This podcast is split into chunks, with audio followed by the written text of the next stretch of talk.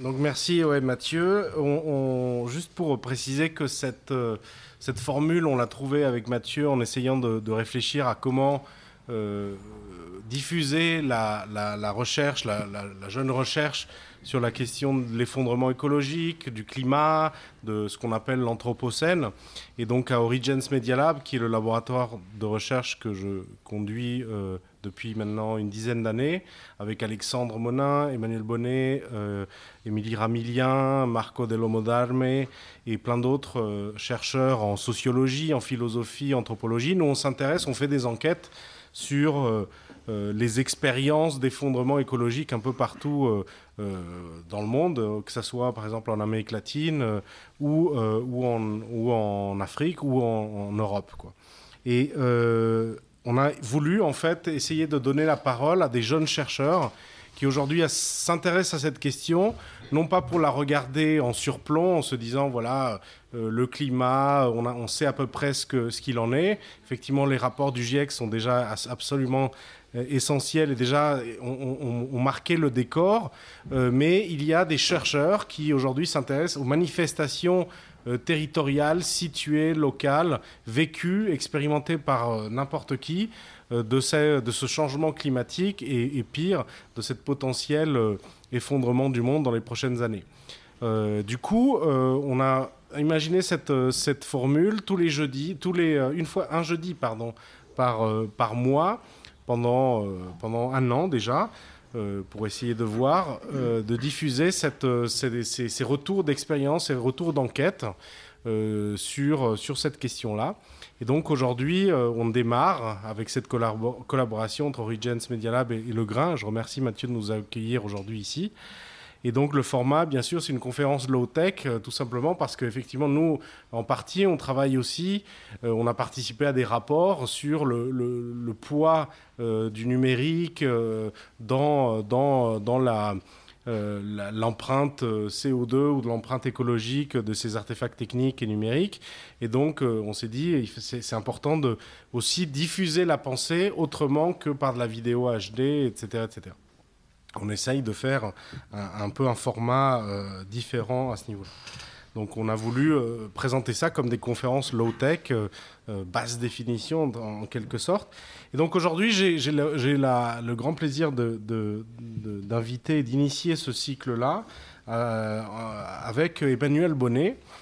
qui, est, qui est ici et qui nous a fait cette amabilité de, venir présenter ses travaux, de venir présenter ses recherches de venir présenter aussi ses enquêtes euh, euh, sur, une question qui, à mon avis, est très importante parce qu'elle est peu euh, posée et qui pourrait se résumer en fait à la question est-ce qu'aujourd'hui le monde de l'entreprise, le monde des entreprises, mais plus largement le monde des organisations, on va avoir cette distinction qui est quand même importante plus tard, est-ce qu'elle est armée aujourd'hui pour résoudre le climat alors bien évidemment, euh, souvent, si on, va directement sur un, versant critique de la situation, on pourrait se dire, bah non, les entreprises, les grandes multinationales sont responsables de, euh, la catastrophe climatique en partie.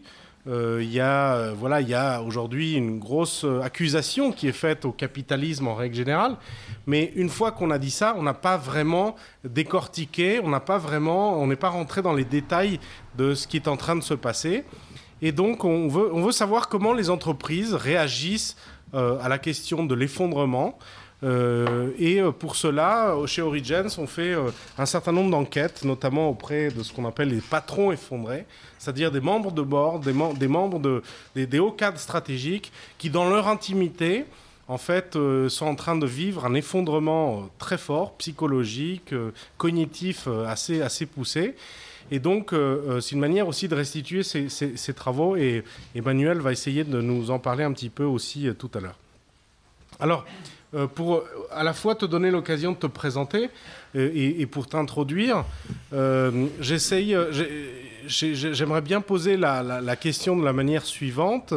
Est-ce que, est que toi, tu as euh, aujourd'hui l'impression que cette question-là du climat et, euh, de l'entreprise est une question qui est, euh, qui est soit un petit peu mise, mise à, l'écart, ou est-ce que c'est une question prépondérante? Ça, c'est, on va dire, pour introduire vraiment génériquement la, la, question. Et surtout, nous, nous expliquer comment tu es venu, en fait, à, te, à t'intéresser à cette imbrication entre le monde de l'entreprise et la question de l'effondrement écologique du monde, en quelque sorte. Ok. Euh, bon, bah, bonsoir à toutes et à, tous. Euh, bah, merci Diego pour cette première question. Euh, alors, en fait, bon, je, vais essayer d'y répondre à cette première question un peu générale. c'est aussi ce dont je vais parler, je pense, pendant toute la, présentation. comme tu l'as évoqué, je pense qu'il y a une incompatibilité entre ce qu'on va appeler le monde organisé, et la prise en compte euh, de, ce qu'on appelle l'anthropocène. Voilà. Ce n'est pas deux choses qui peuvent aller euh, ensemble. Et c'est ça que je vais essayer euh, d'expliciter. Alors peut-être à un niveau conceptuel, mais aussi essayant de trouver beaucoup d'exemples. le but, c'est pas d'essayer d'être dogmatique, hein, de vous imposer finalement une sorte de vision du monde. C'est pas du tout mon intention. Euh, le but, là, je, me considère encore dans la phase euh, de démarrage d'une réflexion euh, que je mène depuis à peu près deux ans, un peu moins. Donc du coup, voilà, c'est cette incompatibilité entre le monde organisé, le monde des organisations, et comme tu l'as dit aussi en introduction, une organisation, c'est pas qu'une entreprise, et on va voir que dans le monde organisé, il y a c'est un, spectre qui, englobe beaucoup de choses, beaucoup de collectifs. Donc du coup, euh, voilà, c'est quoi cette incompatibilité et, qu'est-ce qu'on peut en faire justement? Parce que l'idée, c'est pas simplement d'arriver à un diagnostic en disant bon bah c'est pas compatible, c'est ok comment on va essayer de penser autrement et surtout d'aborder euh, à la fois la question des enquêtes et aussi des propositions d'action. Parce que je pense que ce qui est très important, euh, c'est de pouvoir dire, pas simplement de, conclure sur une description, en disant bah voilà, j'ai rencontré des gens, voilà ce qu'ils m'ont dit et voilà ce qu'on peut apprendre, ce qui est déjà une forme d'apprentissage. Euh, je pense que ce qui est intéressant dans la posture euh, qui, est, la mienne et qui est à mon avis la nôtre aussi euh, au sein d'Origins, c'est d'essayer d'élaborer des diagnostics, des propositions d'action hein, pour essayer de transformer ou donner des, au moins faire une, proposition. Alors comment j'en suis venu là? Alors, actuellement, je suis en sciences de gestion, j'y reviendrai. je ne viens pas du tout des sciences de gestion. Euh, donc il y a une vingtaine d'années, moi j'ai fait des études en, philosophie. Euh, j'ai fait des études en philosophie à Nanterre. Euh, et puis en fait j'ai fait des études en philo pendant un certain nombre d'années. J'ai étudié la philo pendant à peu près 8 ans. Donc c'est bah, ça commence à être pas mal. Alors, ça inclut euh, des, des, masters recherche, un DEA, j'ai un master recherche et un DEA, c'est la version avant. Bon, ça, c'est pas très important. Euh, j'ai démarré une thèse aussi. J'ai essayé de passer euh, plusieurs fois des, concours hein, pour essayer d'avoir un poste dans l'enseignement, notamment pour être prof en, terminale. Cela n'a pas abouti, c'était mon destin, à mon avis. et euh, j'ai pas travaillé sur l'anthropocène, hein, et j'ai encore moins travaillé sur le monde organisé. J'ai travaillé sur les, qualités sensibles. Donc c'était quelque chose qui, euh, euh, qui, qui, m'intéressait beaucoup à l'époque, et en particulier une question qui était euh, quelle place on peut accorder finalement aux sensibles c'est-à-dire à, l'expérience sensible ou même aux qualités sensibles dans un monde physique qui a plutôt tendance à les, exclure. Et là-dessus, moi, je m'étais mis en, chemin vers, un, vers, vers, une thèse qui posait la question du sens commun et en plus particulièrement d'un monde commun qui pourrait intégrer tous les aspects à la fois de la subjectivité, mais aussi de la science, etc., sans être exclusif. Donc d'avoir une sorte de vision un peu inclusive. Alors juste pour préciser, parce que tu parles déjà maintenant pas mal d'anthropocène. Ouais. Euh, anthropocène, tu l'assimiles à changement climatique, à effondrement écologique, à tout ça Alors je vais, euh, je, vais, je, vais en, je, vais je vais en parler parce que ça a été une deuxième rencontre aussi qui était, qui était importante par rapport à ça. Euh, disons que l'anthropocène, c'est c'est l'impact, enfin je, vais faire une définition extrêmement courte, l'impact, on va dire, de l'activité humaine considérée comme une force géologique majeure. Donc un impact sur le système Terre, sur quelque chose normalement vis-à-vis duquel de laquelle on n'avait pas euh, d'action, on n'avait pas d'action jusqu'à maintenant, et, euh, du coup là, on devient en fait l'activité humaine, au moins depuis la, révolution industrielle, mais il y a des, interprétations différentes. Euh, on considère que notre activité a un impact sur le système Terre. Donc ça inclut le changement climatique, ça inclut les bouleversements, les effondrements qui sont, associés. Moi en tout cas, je les, associe. Et, et, voilà dans quel sens j'utilisais le, mot anthropocène, mais je vais, y revenir. juste par rapport à la question de, ce monde organisé, c'est qu'à un moment donné, bon, bah, j'arrête la philo complètement. Et euh, donc là, c'est un renoncement et je, me dis, bah, je vais aller travailler tout simplement euh, en industrie.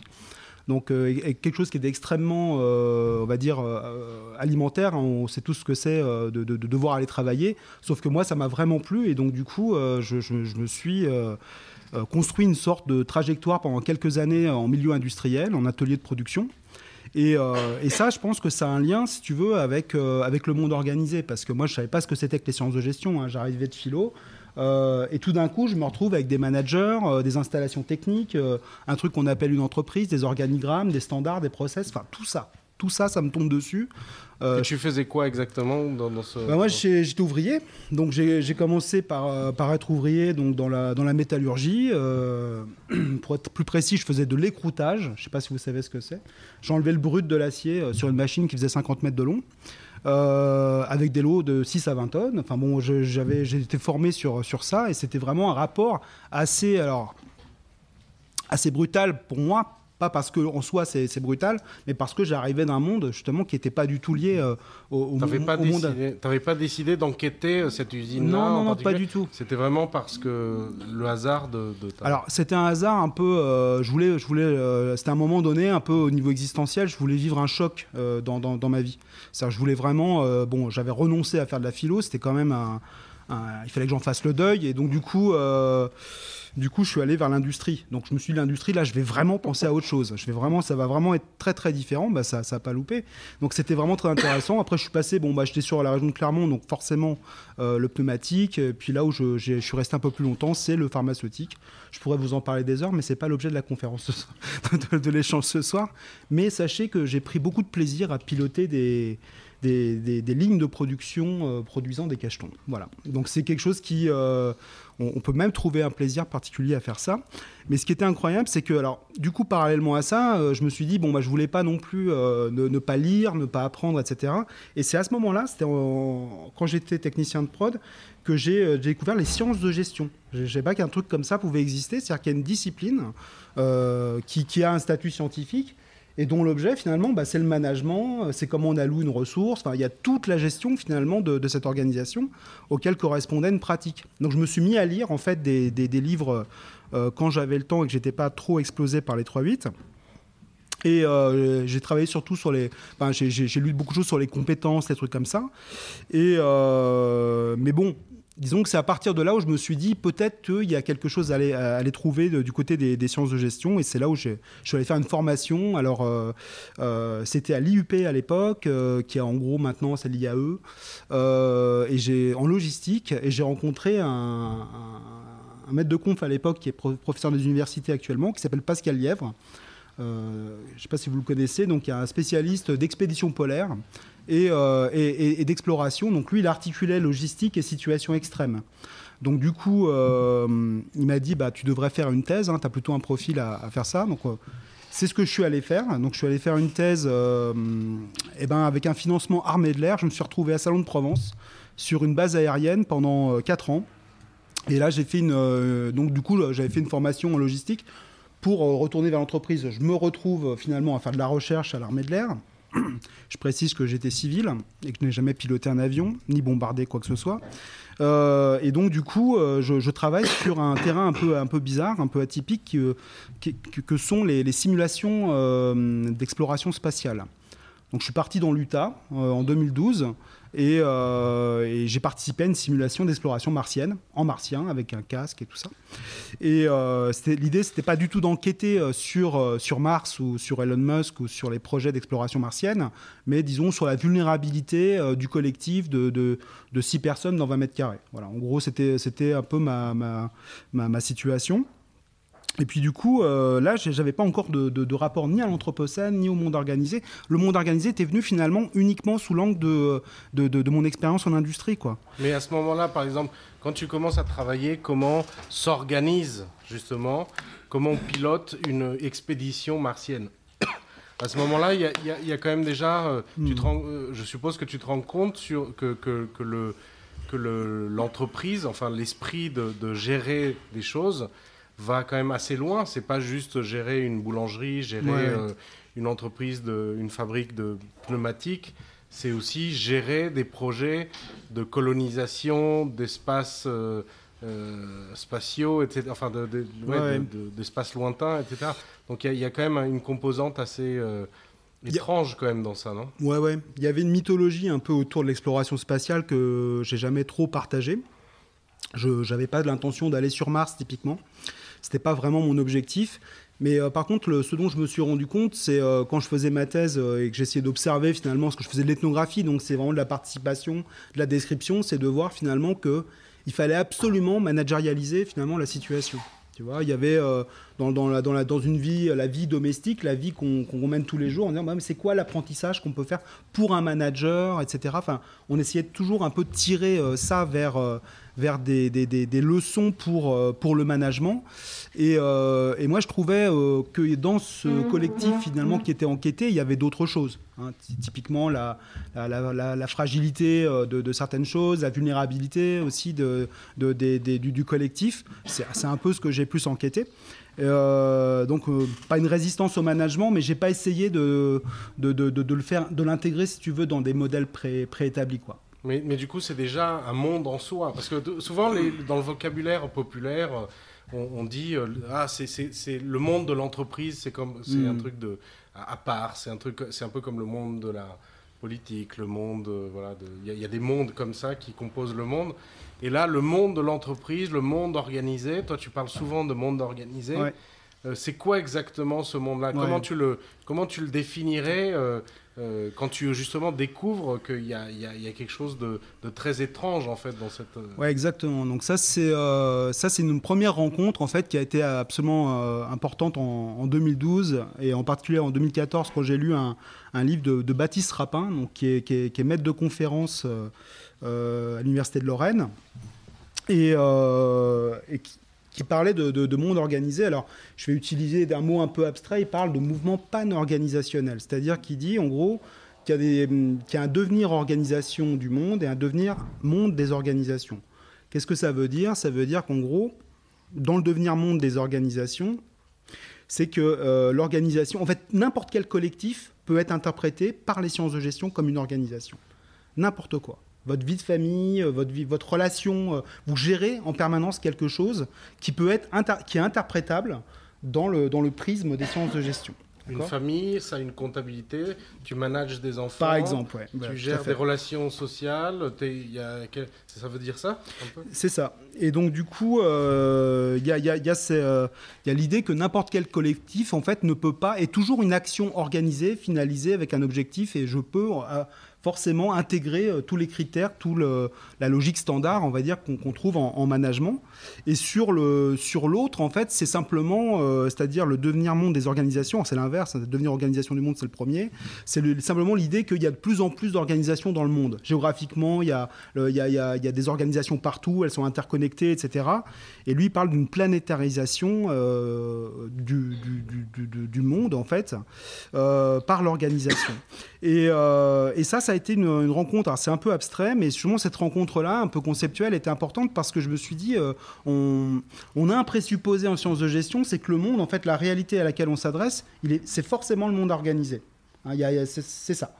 Et ça, à la limite, moi, la, question que je me pose, et c'est peut-être ça, j'ai envie de peut-être discuter, ou parce que j'ai pas forcément les réponses, c'est comment on peut en sortir? Comment on peut sortir finalement de, de, de, ce, de ce, prisme finalement cosmologique euh, selon lequel le monde est forcément le monde organisé? Donc ça veut dire qu'en fait, pour, pour quelqu'un qui étudie les entreprises aujourd'hui, ce qu'on appelle les sciences de gestion, les gestionnaires, ces gestionnaires-là mettent des lunettes avec lesquelles ils, ils voient la réalité et au lieu de voir des animaux, euh, des, euh, des, gens qui vont dans des églises, des familles qui euh, structurent leur vie quotidienne, etc., ils voient finalement des organisations. Il faut, ils, voient des, des, choses qui doivent se projeter, qui doivent se piloter, qui doivent se manager, qui doivent s'entreprendre, innover, etc. C'est ça. Bien ça. Ouais, c'est ça. Il y, a, il, y a un, il y, a, un chercheur assez connu en France, s'appelle Armand Hatchuel. il a dit quelque chose d'assez, enfin, qui va complètement dans ce sens-là et qui dit L'objet le plus fond... En fait, les, sciences de gestion sont des sciences fondamentales,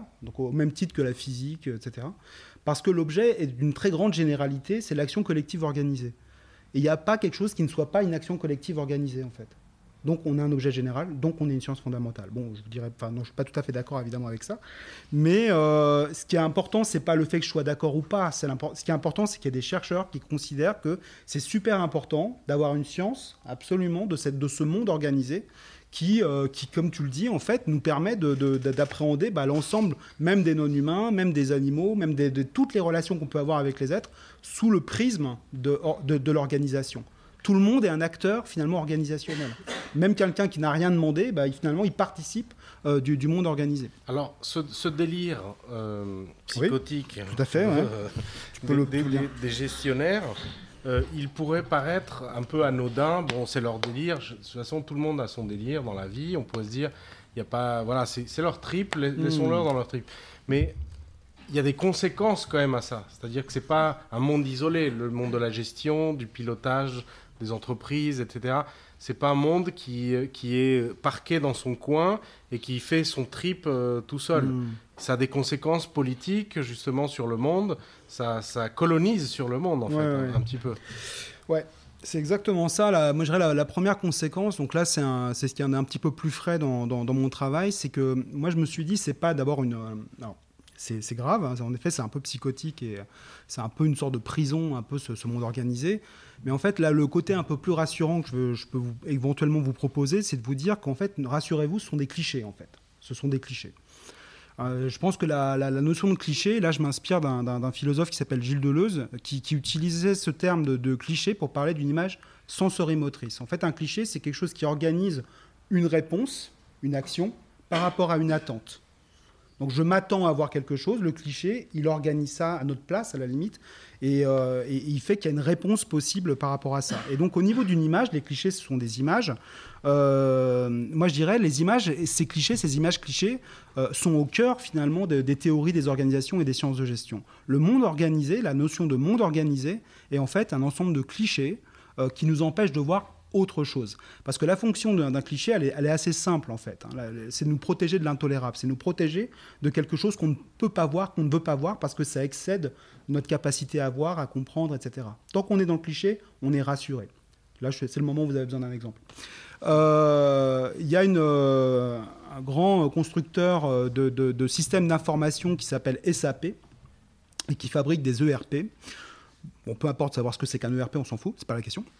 Euh, a fait une, vidéo un peu promotionnelle, quoique je suis d'accord Alexandre avec ton non verbal. ouais, ils sont des logiciels de gestion en fait de, de, de, de l'information d'une entreprise, on va dire de tous les flux. Hein, d'une entreprise, soit des flux financiers, des flux physiques, des données, ouais, des flux humains même d'ailleurs. Enfin, tous les flux, hein, tous les flux d'une organisation sont gérés euh, par par ces ces, ces, ces, ces progiciels euh, intégrés. Donc du coup. Euh, cette pub en fait de SAP euh, assez, euh, je, la présente assez rapidement. je vais pas la décrire. Ça dure une minute, mais je vais pas vous présenter, vous décrire tout. En fait, ce qui est assez drôle ou pas, hein, c'est qu'il y a quelqu'un qui présente tous les problèmes. C'est un acteur, c'est Clive Owen. Il, présente tous les problèmes qu'il y a dans, le monde. Le changement climatique, les effondrements, tout ça. Il présente ça de manière un peu alors, c'est un peu triste, mais même un peu rigolo parce qu'on a l'impression qu'il ironise. Bon, il y a tous ces problèmes-là, les, glaciers, tous s'effondrent, etc. C'est vraiment terrible, etc. Mais euh, du coup, qu'est-ce qu'on peut faire face à ça? Et là, on voit un ensemble d'images qui sont associées à des technologies, à des solutions aussi organisées. Et il dit, mais rassurez-vous, nous avons une solution par rapport à ça pour régler ces problèmes. Finalement, les problèmes, on les connaît. Mais nous, ce qui nous intéresse, c'est quoi? Bah, C'est les solutions. Et cette solution, c'est le business. Super. Donc ça, c'est vous êtes au cœur même du monde organisé. Vous êtes au cœur même de ce que c'est qu'un cliché. C'est-à-dire que les gens sont là en train de se dire, oui, mais c'est un peu caricatural en fait. C'est pas tout à fait comme ça que ça marche. Ben moi, je dirais, ça marche un petit peu comme ça quand même.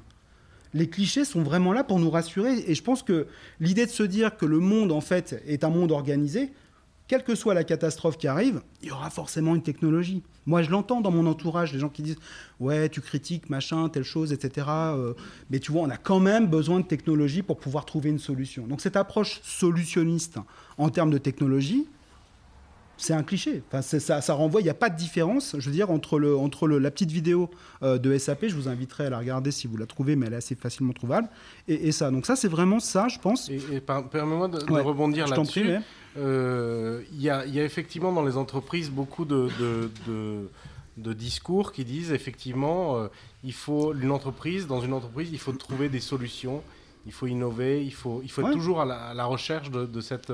Ça, c'est donc un cliché généralisé. Bien sûr. Celui que, que, tout, tout est à faire, en fait, de, de traduire un problème en solution. Le monde, euh, l'action, en fait, elle est gouvernée par trouver des solutions. Il n'y a pas d'autre alternative que un problème et une solution. Le monde, c'est ça, en fait. Exactement. Et, euh, et ça, je pense qu'il y a beaucoup de gens qui, quelle que soit la critique qui est apportée, parce que je ne vais pas rentrer dans le détail, mais il y a pas mal de gens qui ont critiqué en effet cette posture dite du problème solving, hein, qu'on réservait d'ailleurs plutôt au monde de l'ingénieur en disant bah, nous on est en sciences de gestion et donc on n'est pas là-dessus. Et parfois on utilise, euh, on a une sorte de version un peu plus... Euh, un peu plus euh, camouflée, moi je dirais. On dit ah ouais mais on n'est pas comme les ingénieurs, on trouve des solutions créatives. Ah ok, ça marche. Donc du coup, on, fait on met un peu plus de créativité, un peu plus d'exploration, un peu plus de fun aussi, parce que c'est bien, il faut rigoler, c'est plus sympa, c'est plus, euh, plus euh, tendance. Et, du coup, il y a, y, a, y a, quand même cette attitude, euh, et, je pense qu'elle est importante, il faut, faut la souligner. Je suis pas en train de vous dire qu'il faut être absolument pessimiste, ne plus y croire, et, d'organiser ce soir un, un suicide collectif. C'est, mais l'attitude inverse, c'est-à-dire l'attitude qui consiste à dire ne vous inquiétez pas, c'est typique vraiment d'une pensée ou d'une non-pensée, d'une absence de, confrontation à ce qu'on pourrait appeler, euh, enfin ce que je vous proposerais d'appeler un monde en ruine. Donc par rapport au monde organisé, si on parle d'anthropocène, euh, on est plus du côté d'un monde en ruine qu'il faut apprendre à voir, il faut se confronter à cet intolérable-là. Il faut, peut-être qu'il faut aussi se confronter à un trouble qui est, bah, peut-être qu'il faut s'inquiéter un petit peu quand même faut peut-être s'inquiéter. Parce que moi, on entend souvent des gens qui nous disent euh, Ouais, mais t'es pessimiste, euh, toi, t'es trop critique, t'es un peu trop radical, et ce que tu dis, c'est toujours négatif, t'apportes pas des solutions. Bon, vous avez compris en fait d'où ça parle. Je veux dire, et c'est pas un cliché, on en a tous. Moi, j'en ai plein. Je veux dire, on, a besoin de clichés pour vivre. Hein, attention, hein, c'est des apporter une réponse, c'est vital. Hein, je veux dire, à un moment donné, par rapport à une situation. Mais ce que je veux dire, c'est que là, face à des enjeux comme les nôtres, et là je ne parle pas au sein de uniquement Regents, mais, mais à nous tous, euh, je pense qu'en effet, il faut essayer de les, les, les, défaire, apprendre à se défaire euh, des, des, clichés, pas pour être négatif, mais pour apprendre à voir quelque chose qu'on ne, peut pas voir actuellement. Alors donc du coup, euh, effectivement, le monde organisé, en temps normal, dans un climat qui ne se dérègle pas, etc., il a une pertinence qui a déjà été défendue mmh. par le libéralisme, par la philosophie, par euh, la politique, les courants politiques euh, qui défendent l'intérêt privé, etc., et la libre entreprise et compagnie.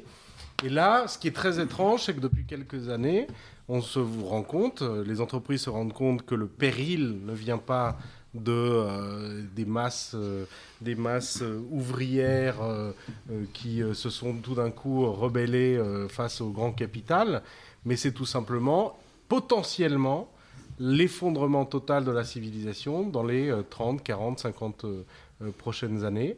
Et ce mur-là arrive au monde des organisations. Et là, quels sont les réflexes types que les entreprises ou les organisations au sens large vont mettre en place face à ça? Euh, bah, il y en a plusieurs, euh, mais je dirais, juste pour revenir sur ton premier, euh, ton, premier aspect de ta, ta question-remarque, je dirais, le, avant de se confronter à l'effondrement total, etc., je dirais, il y a peut-être, nous, une réaction à faire, à avoir, qu'on que, pourrait appeler le renoncement. Hein, quand, on est dans une, quand on, est, prend conscience qu'il y a un cliché qui marche plus, par exemple, la, petite vidéo SAP, franchement, je la passe à des étudiants. Euh, ils sont pas tous convaincus. Il y en a forcément certains qui disent Ouais, mais quand même, c'est bien de penser comme ça. Mais il y en a plein qui me disent Mais non, ça marche plus. Donc, vous voyez bien qu'à un moment donné, le cliché, quand il marche plus, c'est déjà un bon indicateur pour dire Ah, on va aller travailler ce truc-là. On va essayer d'étendre un petit peu l'espace le, qui est entre. Dans, dans, le cliché. Et euh, donc ce renoncement, moi je dirais, il peut se faire euh, d'une certaine manière, c'est de se dire déjà, le monde, c'est pas que le monde organisé. C'est tout simple. Hein. Il y a peut-être d'autres aspects du monde que quelque chose qui se réduit à une organisation. Et puis aussi, se dire aussi que les organisations euh, ne sont pas forcément des entités euh, qui absorbent et qui règlent tous les problèmes du monde. Parce que ça aussi, c'est un peu le truc. Donc, ce cliché-là, en, effet, donc la, question c'est, nous déjà, euh, il faut absolument qu'on puisse renoncer à ça, et ça je pense que c'est un une première chose, y compris dans nos dispositifs d'apprentissage. Et puis après se dire, bah, qu'est-ce que c'est quoi le monde en fait qu'il y a derrière? C'est quoi ce monde qui est intolérable là que je pouvais pas voir quand il y avait un cliché qui était là pour me dire, ne vous inquiétez pas? C'est quoi ce monde-là? Et bien là, je pense qu'il faut déjà creuser ça, tu vois, avant de penser en termes de comment les entreprises, euh, etc., peuvent réagir. C'est comment on peut essayer de penser finalement, c'est quoi un monde en fait? C'est quoi un monde? Et là, je m'appuie sur un, sur un philosophe qui dit, qui s'appelle Pierre Montebello. Je, m'appuie sur pas mal de philosophes hein, pour quelqu'un qui est en sciences de gestion, mais c'est pas grave. Euh, on appelle un monde bah, un ensemble de, d'êtres interdépendants qui, qui crée une consistance entre eux. C'est pas tout à fait la citation, mais c'est pour vous expliquer. L'important, c'est qu'il y ait d'autres êtres. Il n'y a pas que des acteurs organisationnels. Un rhinocéros, ce n'est pas un acteur organisationnel. Les, glaciers ne sont pas des acteurs d'organisation. D'accord? Donc, il va falloir que je compose quelque chose avec eux. Et cette relation-là, il faut qu'elle soit consistante. Il ne faut pas que l'un détruise l'autre, en gros. Hein. Il faut que ça puisse coexister. C'est pas mal comme définition. C'est un peu abstrait, mais euh, déjà, si on pose cette, cette définition de dire ça, c'est un critère pour qu'il y ait un monde à peu près pérenne et à peu près consistant, bah, c'est un sacré euh, challenge pour les organisations. Enfin, je sais pas ce que tu en penses, Diego, mais c'est euh, de, se dire bah, c'est quoi votre relation de composition et de consistance avec les êtres du monde qui vous entourent lorsque vous avez abandonné le prisme du monde organisé? C'est bon? Est-ce que vous suivez là sur, sur ce point-là? C'est-à-dire que les clichés se sont effondrés, c'est bon, vous n'allez pas forcément sauver la, planète, etc. Quel type de relation vous pouvez euh, avoir avec ces êtres qui, composent le monde? Vous n'étiez pas seul, vous n'étiez pas les, entités principales du monde habitable. En fait, il y a d'autres mondes, il y a d'autres êtres qui habitent ce monde-là. Donc du coup, c'est, à mon avis, c'est cette première question euh, qu'il faut, faut, poser. Elle est quand même importante politiquement. Euh, il y a quelques, quelques mois, en France, euh, il y a eu euh, un rapport qui est le rapport Sénard, donc du nom du patron de, l'ancien patron de Michelin, nouveau patron de, Renault Nissan, et de Nicole Nota, ancienne euh, secrétaire de, la CFDT. Donc le rapport Sénard-Nota qui a donné lieu à la fameuse loi Pacte. Et dans cette loi Pacte, il y a un truc absolument formidable et qui montre en fait une nouvelle voie d'expression hmm. de la politique, qui est le fait que l'entreprise peut endosser le rôle de l'intérêt général. C'est-à-dire que euh, l'entreprise, à travers la responsabilité sociale de l'entreprise élargie, à travers la fameuse notion d'entreprise à, mission, hmm. elle peut en fait euh, prendre les rênes de l'intérêt général. C'est-à-dire qu'il n'y a plus un État-providence, parce que l'État-providence hmm. s'est effondré. Maintenant, il y a une entreprise-providence qui va prendre les rênes de ce truc-là. Donc, euh, qu'est-ce qu'est est-ce que ça, ça, reste un cliché ou est-ce que c'est euh, ah, on est, on est absolument, on est, on on est si on, le, cliché il est là pour nous rassurer et nous dire ne vous inquiétez pas, euh, il y a toujours une organisation qui va pouvoir prendre en charge euh, les problèmes du climat qui deviennent des problèmes. rien que le fait de parler de problèmes par rapport à ça, disons, bon, bah, on a un problème. D'ailleurs, j'ai oublié de dire, mais le, le petit clip SAP commence par Nous avons un problème. C'est la première phrase nous avons un problème. Donc l'Anthropocène, l'effondrement, sont des problèmes pour les organisations. Ils ne sont pas que des problèmes, en fait. Donc là, je pense que cette approche-là que tu, dont tu parles, Diego, ils abordent ça, en effet, sous l'angle des ressources et des problèmes. En effet, c'est très, très problématique. C'est problématique pour elles parce que ça, ça remet en question euh, leur propre développement. Je ne pense pas que ce soit uniquement pour euh, sauver euh, les rhinocéros hein, que, qui se mettent en place, euh, qui mettent en place ce, type de politique, mais c'est ce qu'on a trouvé, enfin assez classiquement, sous l'angle de la, du développement durable et de la RSE. En fait, hein. c'est un premier axe qui est, qui est assez historique. qui est assez, bon, aujourd'hui, je dirais, inopérant, hein, parce que, bon, un, des aspects de la définition de développement durable, c'est c'est que ça ne menace pas, le développement humain ne menace pas les, les, les, les générations, futures, bah, c'est raté. D'accord? Donc on est, on a, c'est, bon, ça, on peut, c'est bon. Ça, on peut, on peut, on peut passer à autre chose. Donc deuxième point. Deuxième, on pourrait dire deuxième euh, tentative assez présente et assez euh, euh, qui anime pas mal les débats, aussi bien politiques, etc. Ce qu'on appelle, vous en avez tous entendu parler, vous en parlez, c'est la transition écologique. Et bon, on peut plus vraiment. C'est intéressant parce que à un moment donné où ça devient compliqué. Alors juste pour vous dire, c'est, euh, alors je regarde pas les Google Trends, mais c'est quelqu'un qui m'a dit va voir les Google Trends sur le développement durable et c'est en chute hein, depuis euh, depuis 5 ans. Bon, je vous le dis, euh, développement durable, faut pas trop en parler. Parler de transition écologique, c'est mieux. La transition écologique monte, le développement durable. investissez sur la transition écologique si vous devez investir. ce que je voulais vous dire, c'est que c'est peut-être un mot transition écologique qui, qui, d'abord qui est assez lié finalement aux enjeux de développement durable. Allez sur le site du, ministère vous verrez le lien est fait immédiatement. Et on retrouve en effet pas mal de caractéristiques. Sauf qu'on est plus à un niveau local de résilience, etc. De, un travail qui est, plus sur euh, l'initiative citoyenne, etc. Donc on est plus à une échelle euh, micro. Et euh, on retrouve aussi quelque chose qui, est, qui, consiste à dire, mais restez positif, hein, tout s'effondre, il y, a un milliard d'animaux qui sont en train de mourir en Australie. Non, vous inquiétez, restez positif. Hein, et euh, on, va, on va trouver des solutions comme ça, localement, et petit à petit, on va, on va trouver des choses. On va... Bon, moi, c'est une lecture extrêmement sommaire hein, que je vous propose. Euh, et du coup, on peut se demander si ces deux de...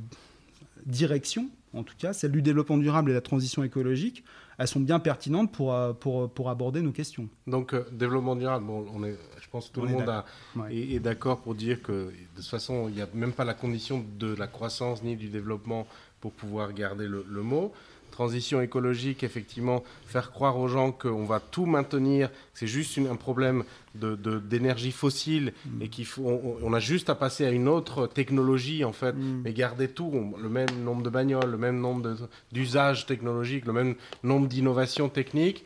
Donc la transition écologique est épuisée par elle-même, on va dire, par, par sa promesse qu'elle n'arrive pas à tenir. Et qu'elle pourra pas Tout simplement parce que si on remplace euh, l'idée d'énergie fossile, on, revient quand même sur une autre énergie qui va être quand même extractive, etc. Euh, il y a peu finalement de. Alors, bien sûr, on va toujours essayer de trouver la, la, nouvelle innovation qui va durer quelques semaines, mais en fait, on se rend compte, etc.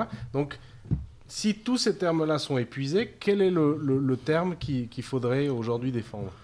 Bah, euh, je, veux dire, bon, ça fait un peu d'auto, euh, pas de l'autopromotion, mais disons qu'il y a un terme sur lequel on, a travaillé, euh, notamment tous les, tous les trois, mais avec d'autres, avec d'autres personnes également, c'est le terme de redirection écologique.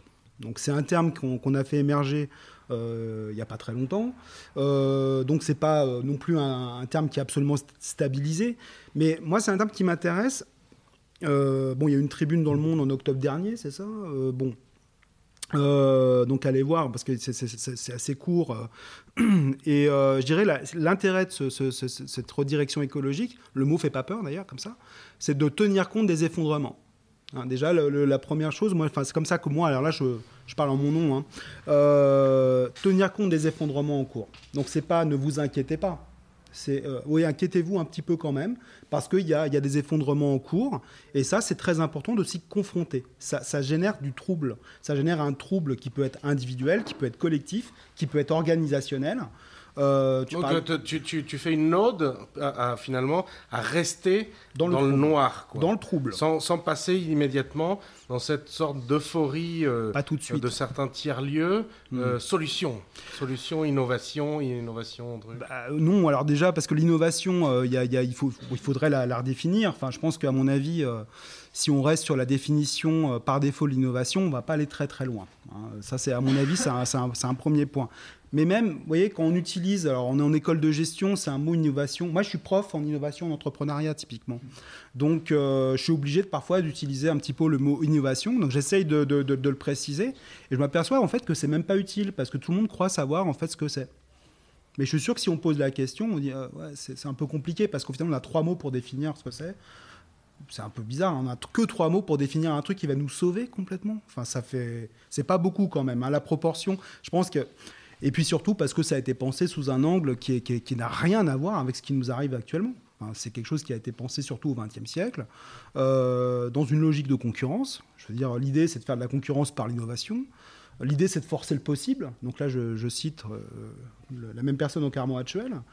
Donc on vous dit qu'il y a de l'impossible, on vous dit qu'il y a de l'intolérable, on vous dit qu'il y a des choses qui sont vraiment... Non mais c'est pas grave, on va, essayer d'y aller quand même un petit peu. On va essayer de forcer un peu euh, l'innovation à, une dimension violente. Hein, euh, Face au trouble fait. Ouais, dans, dans, violence, il y a viol. Hein, euh, forcer le possible. Je pense qu'il y a, l'idée, il y a, des limites.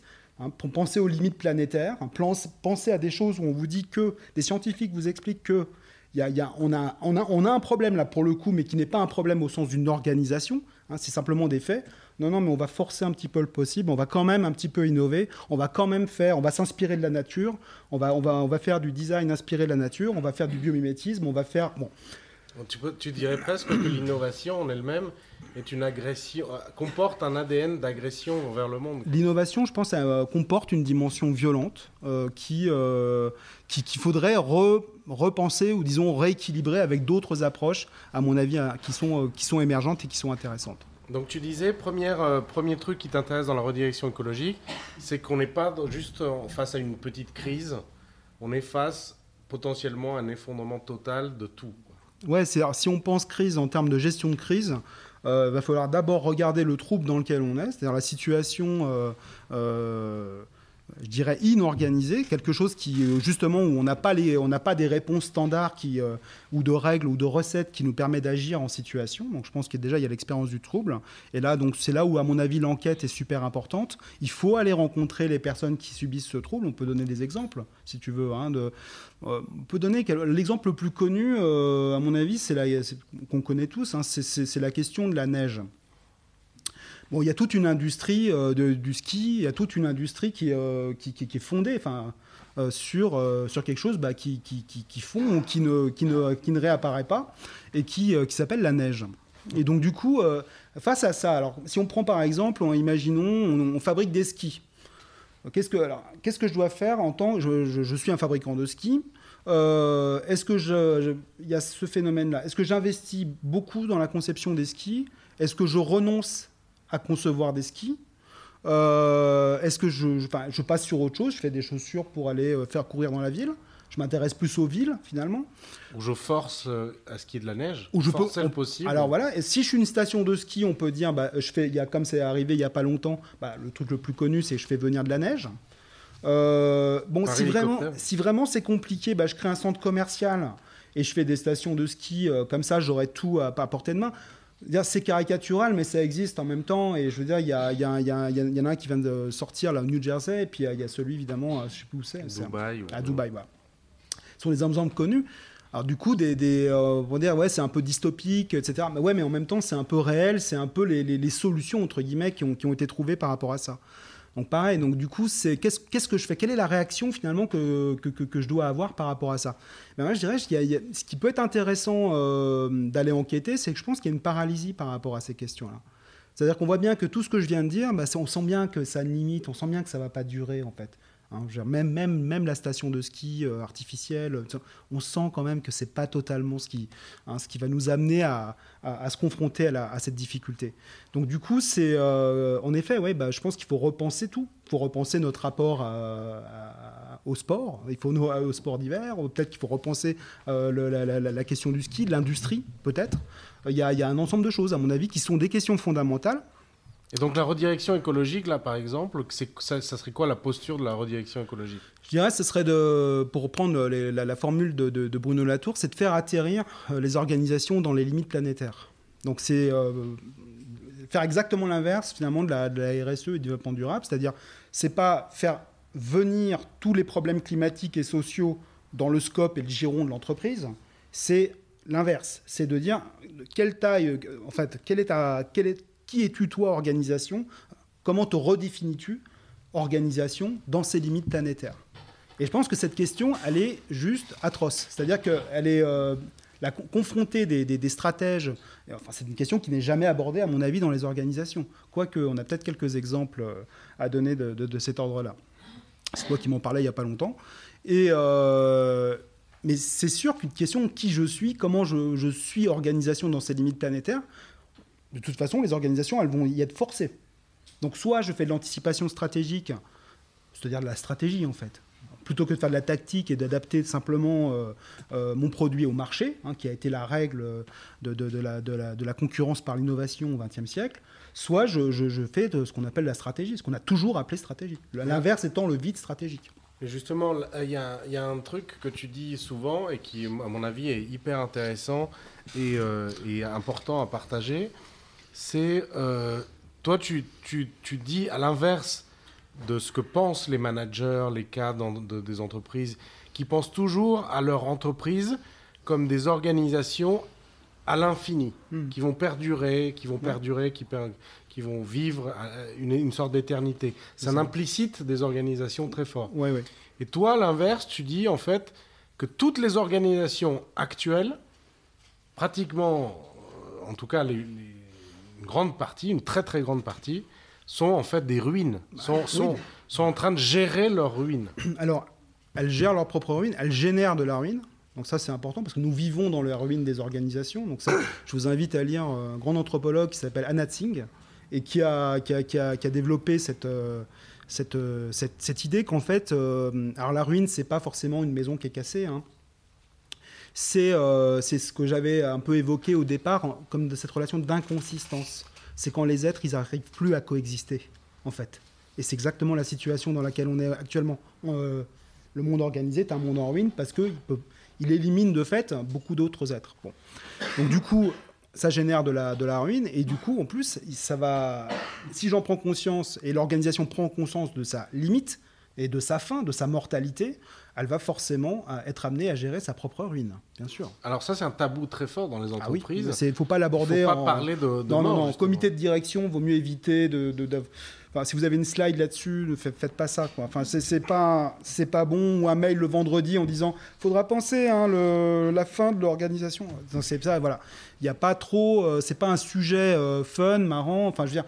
Pourquoi? Parce que bah, ça fait juste peur. Et puis imaginez euh, des, des, les, actionnaires, qu'est-ce qu'ils vont dire? Enfin, Bien sûr, c'est pas un sujet forcément. Mais est-ce que les stratèges dans les entreprises, ceux qui travaillent dans la prospective, etc., est-ce que est-ce qu'eux, ils ont le même tabou à, justement ne pas regarder? Ou c'est peut-être des gens qui ont très très bien conscience hmm. que euh, qu'en fait, euh, oui, il y a, y a, une fin. Euh, Alors je vais pas. Et, il faut gérer cette fin-là parce que mieux, plus tu gères cette fin-là, plus tu vas créer justement des, de la performance, de la richesse. Et donc bien gérer sa fin, c'est bien gérer aussi de la plus-value pour pour les parties prenantes, etc. Alors, d'après le début de mes enquêtes, enfin, là, je peux pas, je, vous comprendrez que je pourrais pas du tout citer euh, qui que ce soit, je vais vraiment rester extrêmement euh, abstrait sur l'organisation. Euh, un patron de la, prospective d'une grosse organisation a conscience de, ce qui se passe. Il n'est pas, dupe il n'est pas dupe. Je veux dire, il y a les organisations, faut pas non plus. Quand je vous disais qu'on a des clichés, etc., euh, ça n'empêche pas que, euh, à un moment donné, les données scientifiques arrivent. Alors, c'est pas sous la forme de slides, euh, etc., mais il y a des rapports. Les rapports du GIEC existent. Enfin, faut pas les prendre pour des idiots. Il y a des gens qui, lisent ces rapports-là et qui peuvent être inquiétés à titre, même au plan cognitif, de dire je, comprends ce qui se passe, etc. Par contre, la traduction de, ce que j'ai compris euh, en termes d'action, euh, de, prise de décision, euh, je pense qu'il y a quand même un gap entre les deux. C'est-à-dire qu'on peut dire d'un côté, j'ai compris, je sais ce qui se passe, de l'autre, je vais continuer à vendre mes produits et à faire à rester dans le business as usual, c'est-à-dire à, faire que mon organisation soit performante, enfin bref, tout ce qu'on enseigne en école de gestion. la performance, la performance, et puis, puis voilà. Donc du coup, il n'y a, y a pas de, je pense, pas encore, en tout cas, dans, toutes les organisations. Mais tu as peut-être un autre exemple euh, tu, par rapport. Euh, bah, je prends ton exemple alors. Puisqu'on en parlait, Diego. Euh, l'exemple de. Alors là, c'est pas la neige, c'est la, c'est, la, la cigarette. donc c'est Philippe Maurice, c'est ça, qui, qui anticipe la fin, la fin de la cigarette. Qui le décide même. Voilà. Donc il y a, effectivement, pour le donner le contexte, euh, dans le Figaro économique, qui est quand même euh, très très important quand on veut s'intéresser aux entreprises. Hein. Euh, il y a une double page avant-hier qui dit Philippe Maurice a présenté sa nouvelle stratégie. Philippe Maurice aujourd'hui vend à 80% de ses recettes, de son chiffre d'affaires qui vient de la vente de cigarettes dans le monde. Leur plan stratégique, c'est de ne vendre plus aucune cigarette d'ici 8 ans. Donc ils renoncent à la cigarette. Ce qui est quand même assez, assez troublant. pour une entreprise qui, qui gagne son fric à 80%.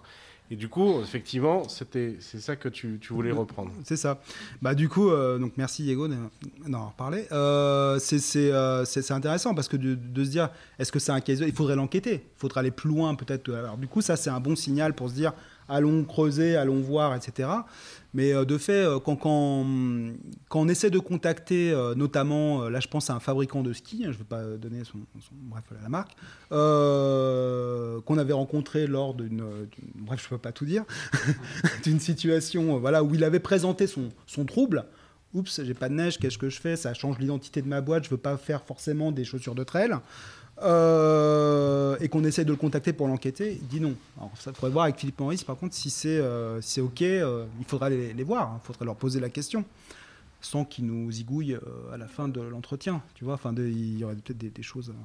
ils sont assez. Hein, donc voilà. Donc disons les. je, je, je, pense pas que ça soit un exemple. Je pense qu'on est plus sur des cas singuliers, mais qui vont peut-être se généraliser. Ouais, c'est à voir. En tout cas, le renoncement, c'est pas quelque chose encore de, de, de non. très. Okay. Non, je pense pas. Non, je, je crois pas. Alors, euh, est-ce qu'il y a sûrement des questions qui. euh, qui euh, parce qu'on a essayé d'aborder un petit peu tout, toutes tes recherches euh, là-dessus, mais euh, sûrement il y a des questions ou des trucs qu'on est, voilà, où tu, as, tu es passé euh, parfois rapidement sur ton parcours et, que, et qui vous interrogent. C'est peut-être le moment de, de, poser ces questions. Comme ça, tu peux, tu peux aussi revenir sur certaines choses. Oui, bien sûr. Je ne sais pas si vous avez des questions dans la salle. Ouais. Vous prenez l'exemple de Philippe Maurice, là, mais quelles, quelles, sont les raisons pour lesquelles ils, ils abandonnent 80% de leur. Enfin, vous prenez un exemple, mais du coup, je n'ai pas compris pourquoi, pourquoi ils renoncent. De... Bah, en fait, ils renoncent tout simplement parce qu'ils se, ils sont, ils se rendent compte que ça tue, que leur, leur, leur, leur base euh, économique euh, tue en fait euh, beaucoup trop de donc c'est la réalisation enfin que euh, sont en train de ils sont dans une industrie de mort quoi. Ils le disent hein, d'ailleurs.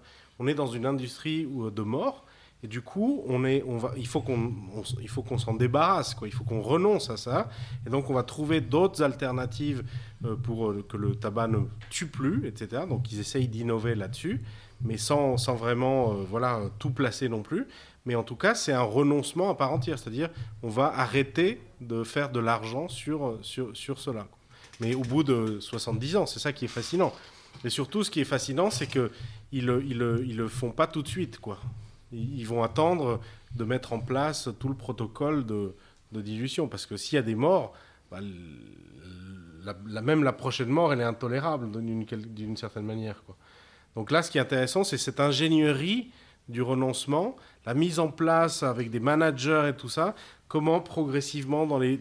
Ils citent, hein, ils citent deux, trois pays dans lesquels ils vont d'abord fermer, voir comment les gens réagissent, voir comment les compétiteurs réagissent, etc.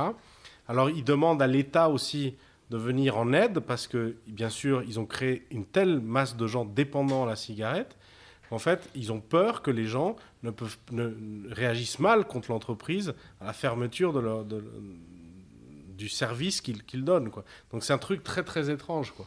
Alors c'est un cas extrême, mmh. mais là où tu l'utilises, c'est pour dire que finalement, euh, face à l'anthropocène, face au changement climatique, que tu vendes des, des, des cigarettes ou que tu vendes des bagnoles diesel, on n'est pas si loin finalement. Non, c'est pareil. Après, il y a un autre exemple dans le, dans, dans le monde agricole qui est bien connu, hein, qui est d'actualité, c'est le glyphosate.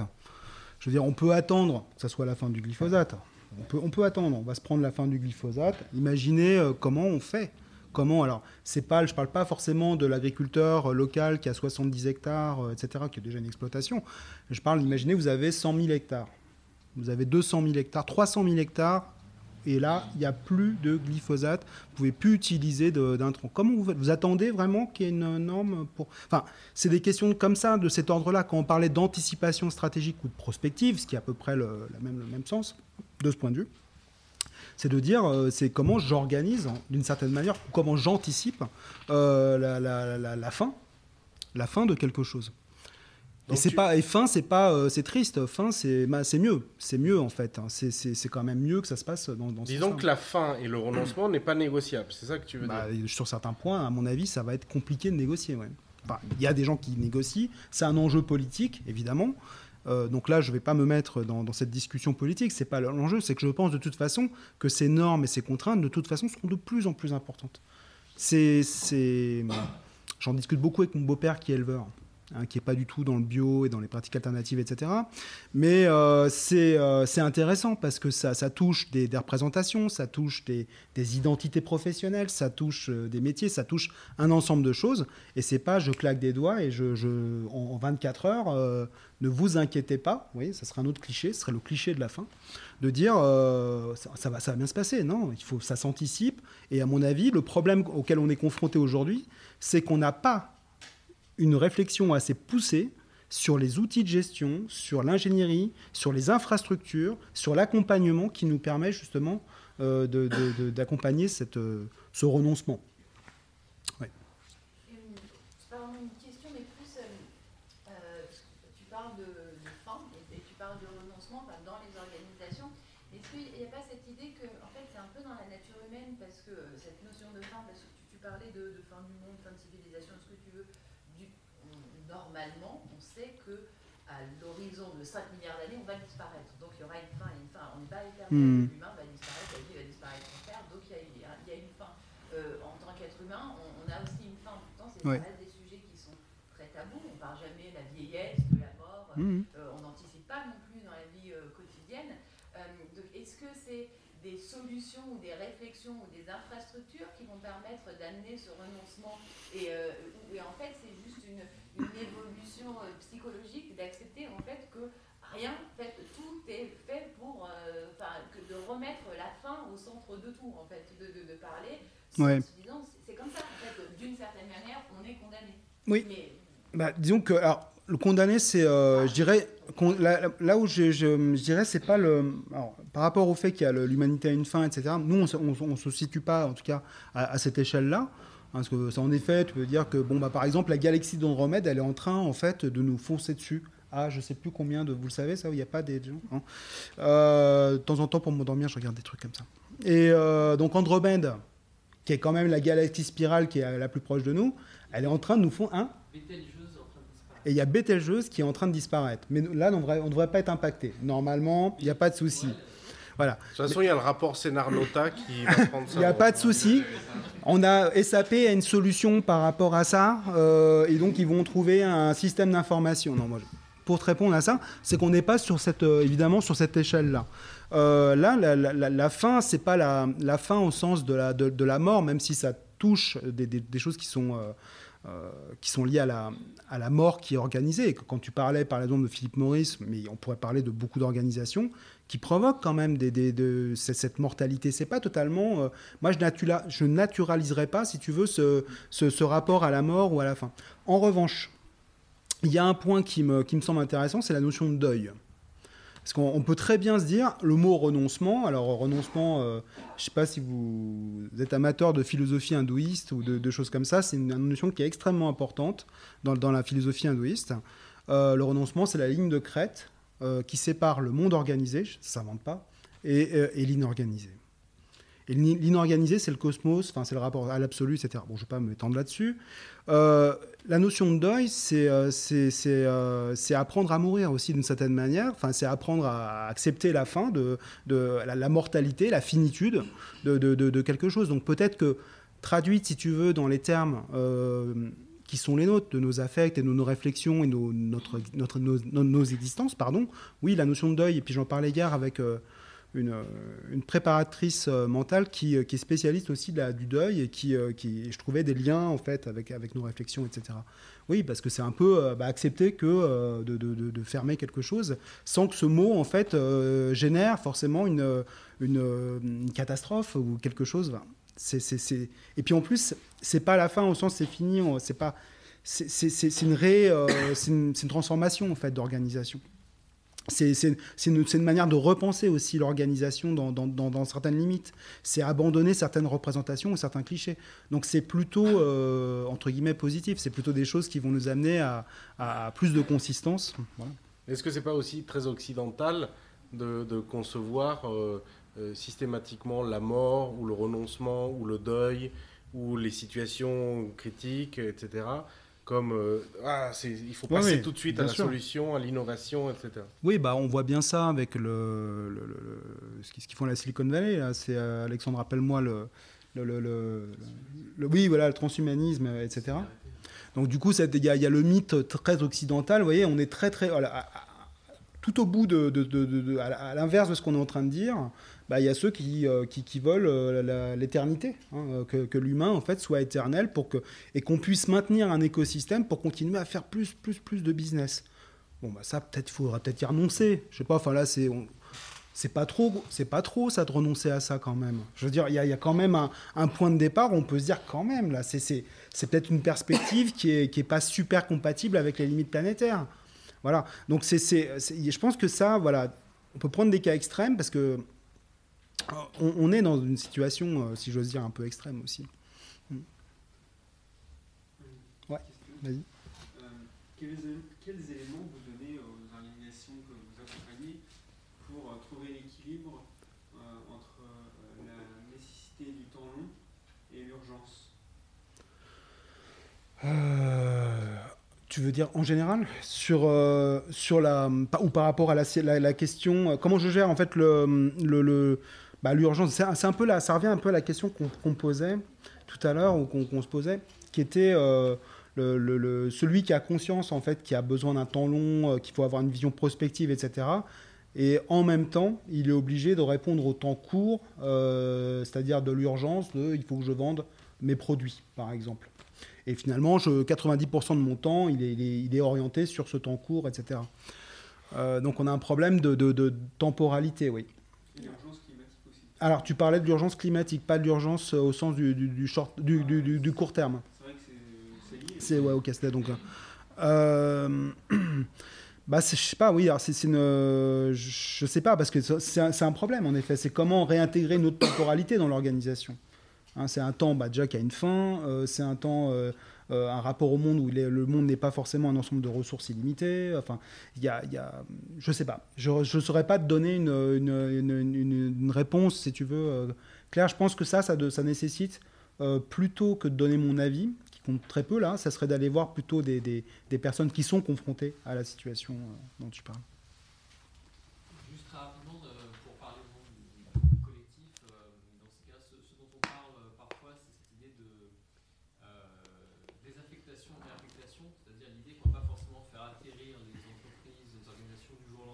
Mm. Euh, je ne vais pas forcément transformer une grande entreprise qui vend des cigarettes en une coopérative qui fait de la permaculture en 24 heures. Mm. Mm. Euh, par contre, euh, il est possible d'envisager des, des, paliers justement d'atterrissage successif. Ce qu'on pense justement en termes de, désaffectation et réaffectation, ce n'est pas une désaffectation totale et de quelque chose, d'une organisation qu'on peut abandonner à son sort, c'est d'ailleurs jamais le, le but. c'est une désaffectation pour la réaffecter à autre chose, qu'on va pouvoir ensuite pour trouver de nouveaux paliers et ainsi de suite. Donc c'est une espèce d'atterrissage progressif. Et donc l'idée c'est d'identifier justement à chaque palier, à chaque stade, quels sont les leviers d'action dont on, dispose. Par exemple une entreprise, je qui est cotée en bourse, bah, première chose, comment est-ce qu'on évite de faire en sorte qu'elle soit cotée en bourse? Comment est-ce qu'on la fait passer d'une public compagnie à une private company Une fois qu'on réfléchit à ça, bah, comment est-ce que éventuellement on va de euh, une entreprise euh, X à une coopérative Y, etc. etc. Donc c'est vraiment à chaque fois rentrer dans les aspects euh, très très techniques identifier à chaque stade, je disais, les, leviers, et puis à partir de là, essayer d'avoir un plan euh, adapté à, cette stratification des... C'est un peu ce que tu disais sur les, les outils de gestion, c'est-à-dire que hmm. pendant 200 ans, les sciences de gestion ont créé des outils, des, voilà, des outils Excel, des planificateurs, des logiciels, des process, etc., pour ouvrir, innover, créer des nouveaux projets, etc., alimenter le monde en nouvelles, nouveaux projets, etc et que maintenant, en fait, toute cette énergie créative euh, qui a été euh, adressée aux outils de gestion, il faudrait les, les, les, diriger sur un autre objectif qui est celui de fermer, en fait, ces, ces, projets. Donc là, il y a, euh, il faut pas non plus. donc en effet, il y a toute cette question de l'ingénierie, de, de, de, de, la fermeture, de la fermeture qui, qui, est absolument fondamentale, mais elle est adossée aussi à un processus d'enquête. Alors, et ça, c'est important parce que là, il y a, je pense qu'il y a une inspiration, à mon avis, qui est importante, c'est de dire que disent ces personnes, comment elles, sont dans ce trouble-là? Est-ce qu'elles l'ont identifié? Il ne faut pas que quelqu'un arrive en disant euh, tu as un problème, il faut que tu trouves la solution, etc. Parce que là, ça serait euh, pire que dogmatique. Euh, je pense qu'à mon avis, il faut, se dire voilà, je dirais, il y a une situation de trouble. On, on, a quelque chose qui est quand même une transformation à un moment donné d'une situation pour arriver finalement euh, bah, à des relations qui sont différentes euh, par rapport au monde. C'est-à-dire que l'organisation, on n'est plus dans le monde organisé, on est peut-être l'organisation n'aura pas forcément la, même, le même périmètre, elle n'aura pas le même, la même responsabilité, etc. Et je pense que ça, ça va questionner en particulier le design. Je pense qu'on a, parlé pas mal de, sciences de gestion. Euh, je pense que le design peut aider les sciences de gestion à, accompagner finalement, à faire ce travail de transformation. Euh, on le voit sur pas mal de technologies. Enfin, je pense que, je ne sais pas si vous connaissez la, thématique de la low-tech, par exemple. C'est, euh, d'ailleurs, tu, tu, tu, as un peu thématisé finalement cette rencontre au niveau de la low-tech. C'est, c'est quelque chose qui est très intéressant. Euh, qui n'est pas euh, si simple en termes de, récupération. On dit parfois le, le Lotech Lab, euh, donc, qui, a, Concarneau, avec Quentin Mathéus notamment, définit la low-tech comme une innovation utile, qui est accessible et qui est sobre aussi. donc du coup, il y a ces trois, caractéristiques. On pourrait dire, bah ouais, mais c'est ce qu'on fait finalement. On fait tout ça quand on fait un effort et tout ça. Et alors que ça, ça pose vraiment un enjeu de rupture. Parce que quand ils disent innovation utile, c'est qu'on on sort l'innovation intensive on sort de l'innovation violente. Euh, donc ils gardent le mot innovation, mais en fait ce qu'ils pensent, ce qu'ils visent, c'est repenser l'usage. Donc, c'est, donc ça veut dire, euh, c'est pas se dire quel est mon client, quel est mon usager, euh, faire de l'expérience usager, etc. C'est, pas ça qui, qui, vend. Donc du coup, je pense que l'activité de design peut et d'enquête aussi peut nous aider à accompagner cette transformation, moi je dirais. Je verrais ça comme sous l'angle d'une enquête et pas simplement au sens d'une offre de, de, sais pas, de, j'ai des solutions euh, clés en main et je vais vous aider à, transformer votre organisation. Je le ferai plutôt en accompagnant avec des, avec des organisations. Je crois qu'il y avait une question, ouais. Pascal. Euh, l'innovation, c'est plutôt un cliché ou c'est vraiment un processus? Bah, ça dépend parce que si tu veux, c'est un peu ça peut être un peu les deux. Quoi. L'innovation, c'est souvent décrit comme un processus assez multiple.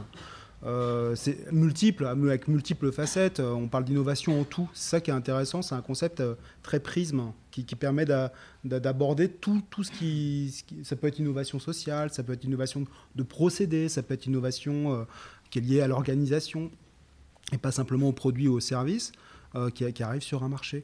Donc il y a, cette dimension processus, ouais. Mais, mais je dirais c'est quand même un peu drivé par des.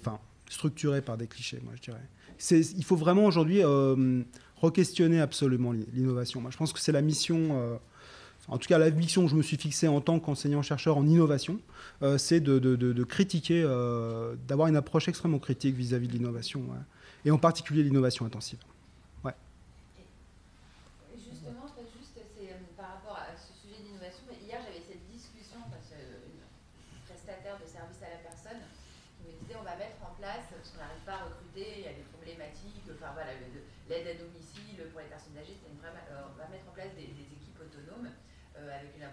où chacun travaille dans son quartier.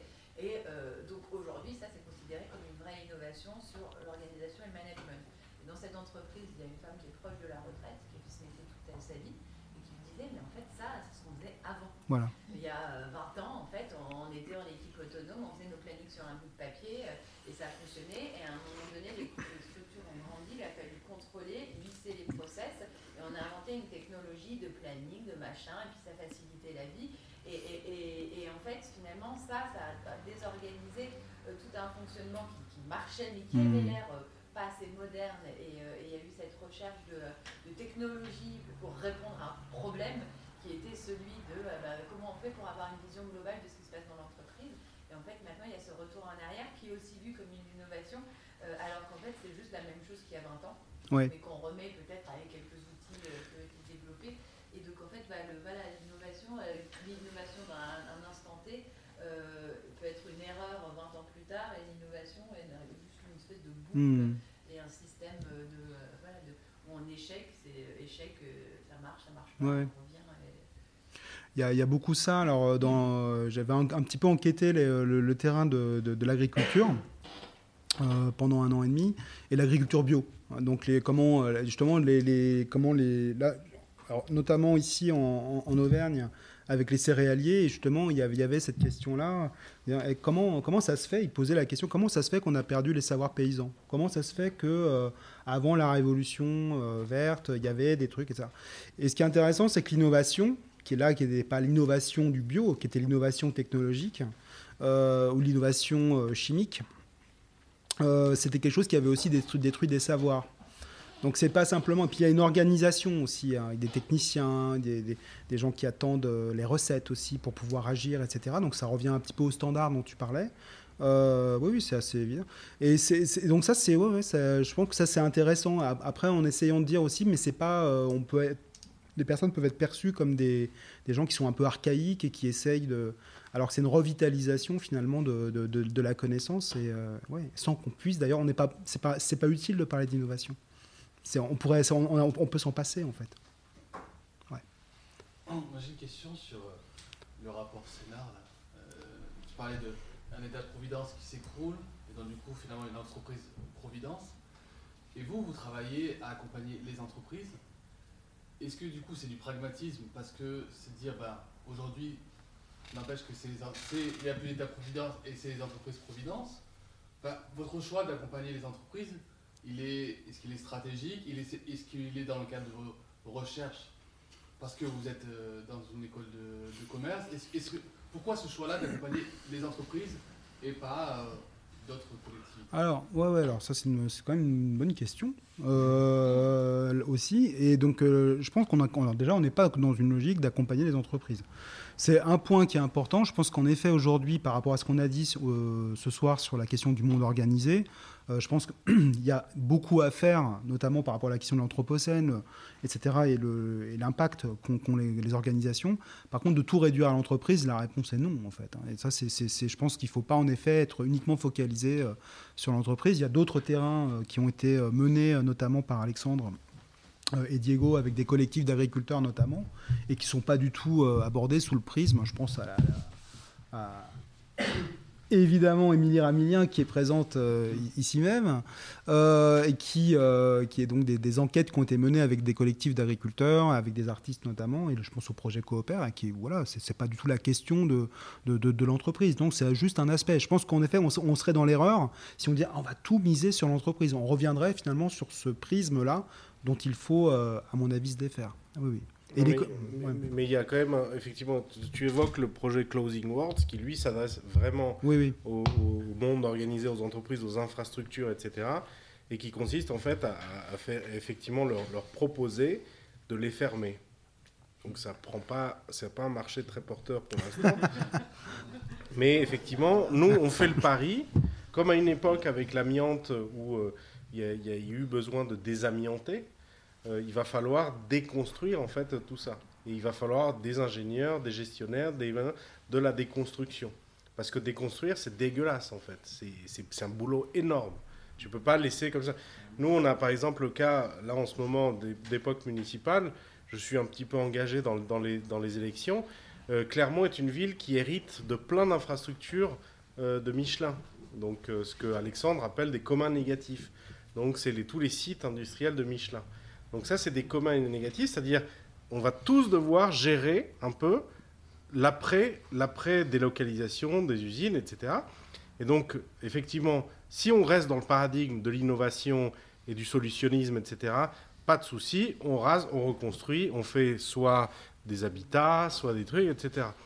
Nous, on pense qu'il faut justement, c'est des terrains parfaits pour prendre ça et les faire atterrir, c'est-à-dire les, déconstruire. Et là, pour le coup, il y, a, un réservoir monumental dont on fait le pari, c'est ce qu'on a essayé de démontrer au niveau même ministériel.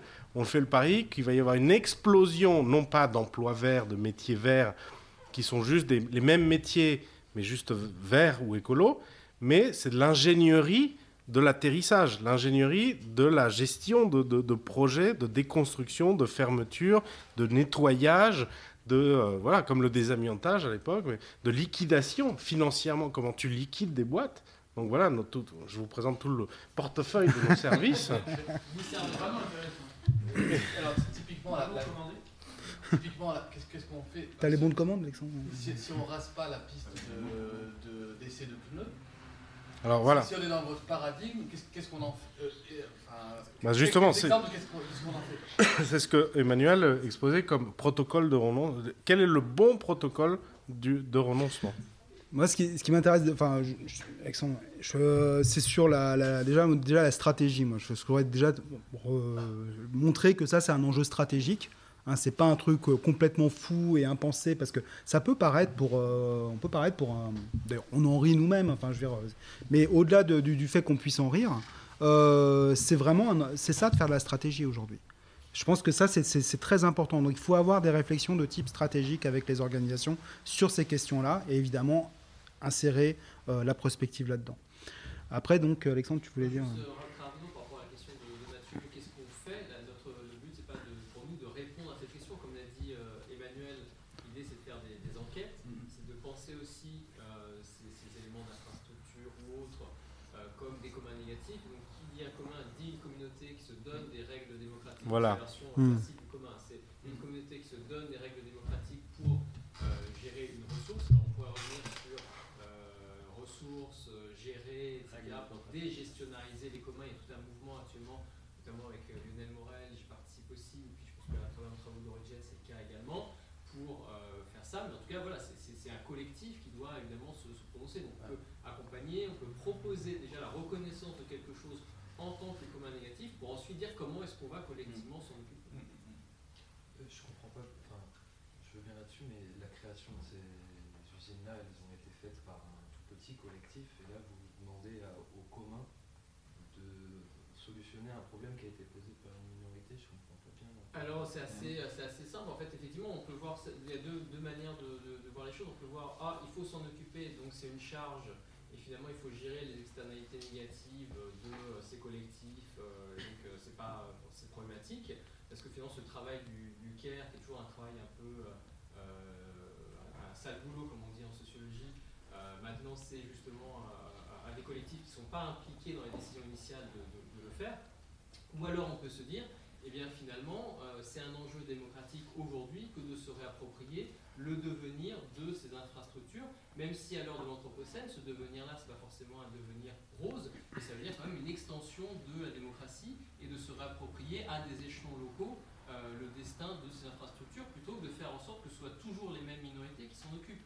Donc c'est les deux faces, on peut voir évidemment ça comme euh, on va gérer les externalités de ces gens-là, ou alors on va se réapproprier démocratiquement le destin de ces infrastructures, de ces infrastructures pardon, pour en faire autre chose. Un exemple, c'est, euh, moi je travaille beaucoup sur la question, du, numérique. Est-ce qu'aujourd'hui le numérique, effectivement, ça n'a pas été voté démocratiquement que le monde allait devenir euh, numérique Euh, Du tout? Est-ce qu'aujourd'hui, par exemple, on, accepte le fait, on avalise le fait que, c'est un exemple réel, hein, très bientôt, tous les services publics deviennent dématérialisés, c'est-à-dire numérisés, et notamment la carte vitale. Est-ce que pour accéder à ces soins, il faudra demain avoir un smartphone, une application dédiée, ou alors on considère qu'en fait c'est inacceptable pour tout un tas de raisons, et dans ce cas-là, on trouve des moyens de se réapproprier le numérique à certains échelons. Mais de la même manière, c'est ce qu'ont fait les mairies qui euh, ont protesté contre euh, l'utilisation des pesticides en euh, déclarant qu'il y aurait des zones sans pesticides, etc., etc.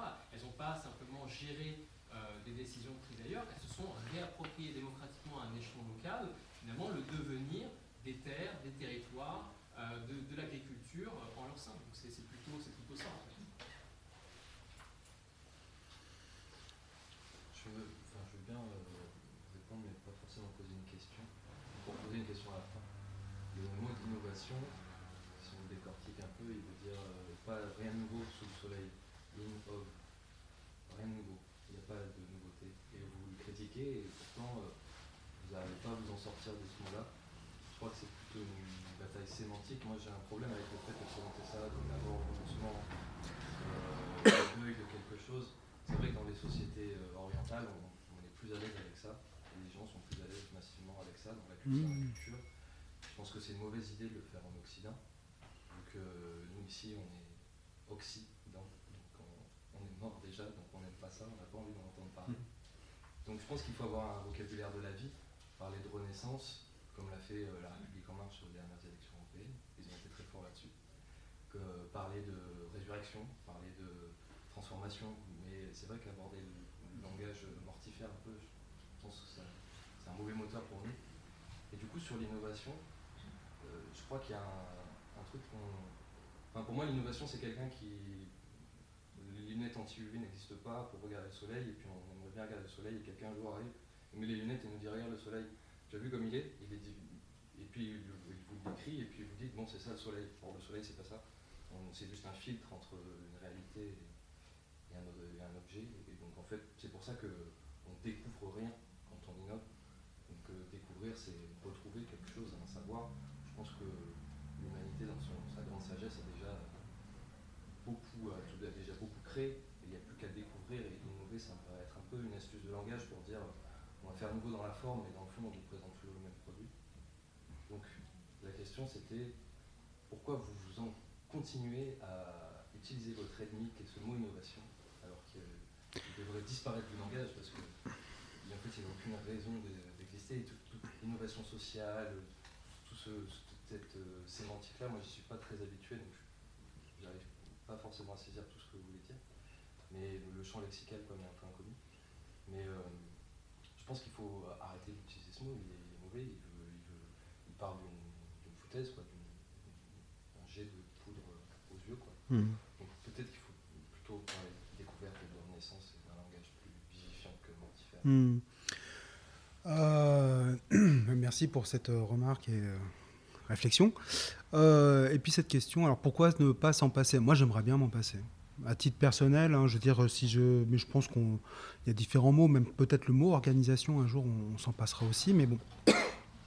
Euh, par contre, c'est pas au niveau de l'étymologie qu'on pose la question de, de, l'innovation, euh, c'est plutôt au niveau des usages euh, et ce que ces usages, si tu veux, désignent au niveau des, des de ce qu'un chercheur appelle le vide stratégique.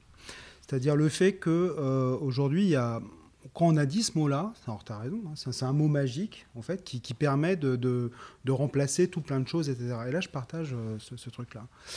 Euh, mais ce que ça peut, euh, il faut quand même l'attaquer, ce, ce terme-là, parce qu'il y a des usages il y a des usages de, ce terme. Et les usages, pour moi, c'est pas neutre. C'est des choses qui sont extrêmement euh, instrumentées, qui, renvoient à des outils de gestion, qui renvoient à des corpus entiers d'enseignement dans les écoles d'ingénieurs, dans les écoles de design, dans les écoles Sciences Po, dans les écoles de gestion, bien évidemment.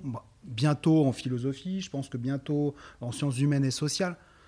Donc, si tu veux, il y a une colonisation quand même en, marche de, euh, euh, l'innovation.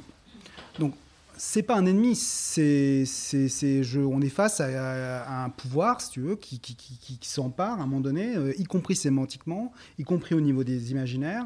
Financièrement. financièrement, au niveau des infrastructures. Donc il a plusieurs. Évidemment, c'est pas une entité en soi. Mais par contre, il y a, il y a plusieurs incarnations. Par contre, en, en, alternative, je ne mettrais pas la Renaissance. C'est, c'est, euh, c'est, parce que la Renaissance, si on revient sur la philosophie indienne, c'est Samsara. Donc bon. Alors du coup, euh, là, il faut, à un moment donné, il faut arrêter les, renaissances. Il faut arrêter de renaître. Je ne sais pas si tu sais, à, à, Détroit, euh, ils ont essayé de faire renaître euh, General Motors dans une grande tour absolument vide qui s'appelle Renaissance. Et elle est vide.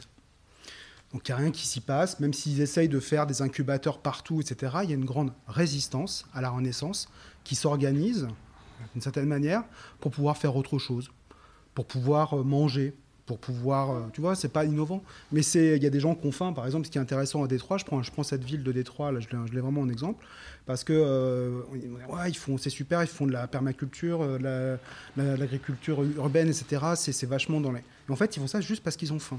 La plupart des gens, ils font ça parce qu'ils ont faim. Donc ça revient aussi à des questions de, de, de l'utilité, etc.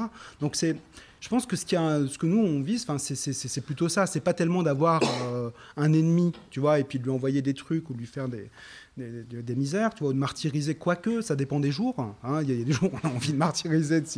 voilà. Mais euh, non, c'est pas pour ça. C'est parce que ça désigne des choses plus. des infrastructures et une réalité euh, plus, puissante, ouais. Quentin, t'avais un truc, non C'est bon Ok. Pas d'autres questions Si, moi je voudrais parce que je, euh, moi, je sais plus, tu as parlé du, du local, je sais plus. euh, c'est- ah oui, quand tu parlais du souci du ministère, je crois. Ouais. Tu parlais du local, tu disais c'est du micro. Euh, j'ai- J'aimerais bien savoir justement ta, ta position sur. Enfin, ta position, ouais. Avoir un éclairage sur ce que, ce que tu penses que la, la force du, du local ou non dans, euh, dans ce que tu viens de. Moi, je trouve ça très intéressant. Il y a des, je voulais pas faire une sorte de, de trio. euh, Tu vois, il y a, les, il y a les, vraiment les très très mauvais avec le développement durable. Après, il y a les moyens avec la transition écologique. Puis il y a les meilleurs. Il y a nous avec la redirection écologique. C'était pas il n'y avait pas de hiérarchisation. Même si on, se questionne, euh, nous aussi on se questionne. hein, euh. Moi, je trouve que c'est euh, bien sûr que le local, il y a des choses qui, qui, se font. Et je suis pas en train de dire non, faut arrêter. Il faut, faut, faut vraiment passer à autre chose. Non, il faut vraiment staying with, with the trouble, quoi. Rester vraiment dans le, dans, dans, dans le trouble et accepter que les choses. Non, non, bien sûr, je ne je, suis pas là pour, pour, pour, pour, pour, plomber l'ambiance ni, ni quoi que ce soit. Non, non, bien sûr, j'ai pas de, de critique. Par contre, engager une politique publique euh, uniquement là-dessus, ça me questionne. Ça me questionne vraiment. Hein, je veux dire, parfois la notion de résilience me questionne. Je, me dis, mais qu'est-ce que qu'est-ce qu'on veut en faire?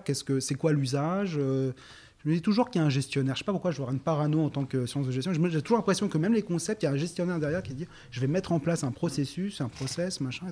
Et, du coup, qu'est-ce qu'on va en faire? Comment ça va s'implémenter entre guillemets dans le monde organisé ou est-ce qu'au contraire on va essayer de, euh, de, de- de vraiment euh, rompre avec certains euh, présupposés Tu vois, c'est ça. C'est juste la question. Ouais. Ah, merci d'avoir posé cette question. Je vais laisser Diego euh, là-dessus. Là, moi, je, je- je parle plutôt de déorganisation. Voilà. Là, où j'en suis, si tu veux, sur, cette, ce, questionnement-là, ça m'intéresse beaucoup. Je suis pas assez à l'aise pour en, parler euh, et faire un retour euh, très complet. C'est quelque chose que je trouve très intéressant, qui existe, qui vient pas de sortir, euh, qui, est, réactualisé, largement alimenté, etc. Je crois qu'il y a- il y a cette création de la, décroissance. Le mot dé est intéressant. C'est euh, non, c'est pas croissance, c'est défaire, déorganiser, décroître. Qu'est-ce que et je pense que ça c'est intéressant cette ingénierie là qui, qui, peut être associée. C'est pas tellement pour. euh, mais toi, qu'est-ce que tu en penses du coup? Maintenant, je, comme Ouais. ce mot pas été Ouais, évoqué, ouais. D'accord. Bien sûr. c'est mis de côté pour- Bien sûr.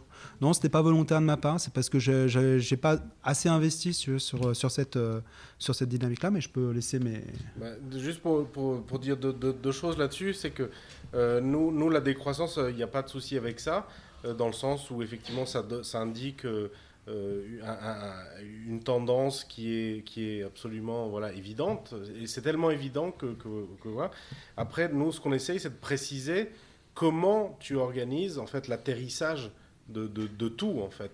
Et là, euh, la, la théorie de la décroissance, qui est une théorie assez englobante, qui dit voilà, il faut, il faut, il faut arrêter avec la croissance, il faut décroître Mm. euh, en tant que système global.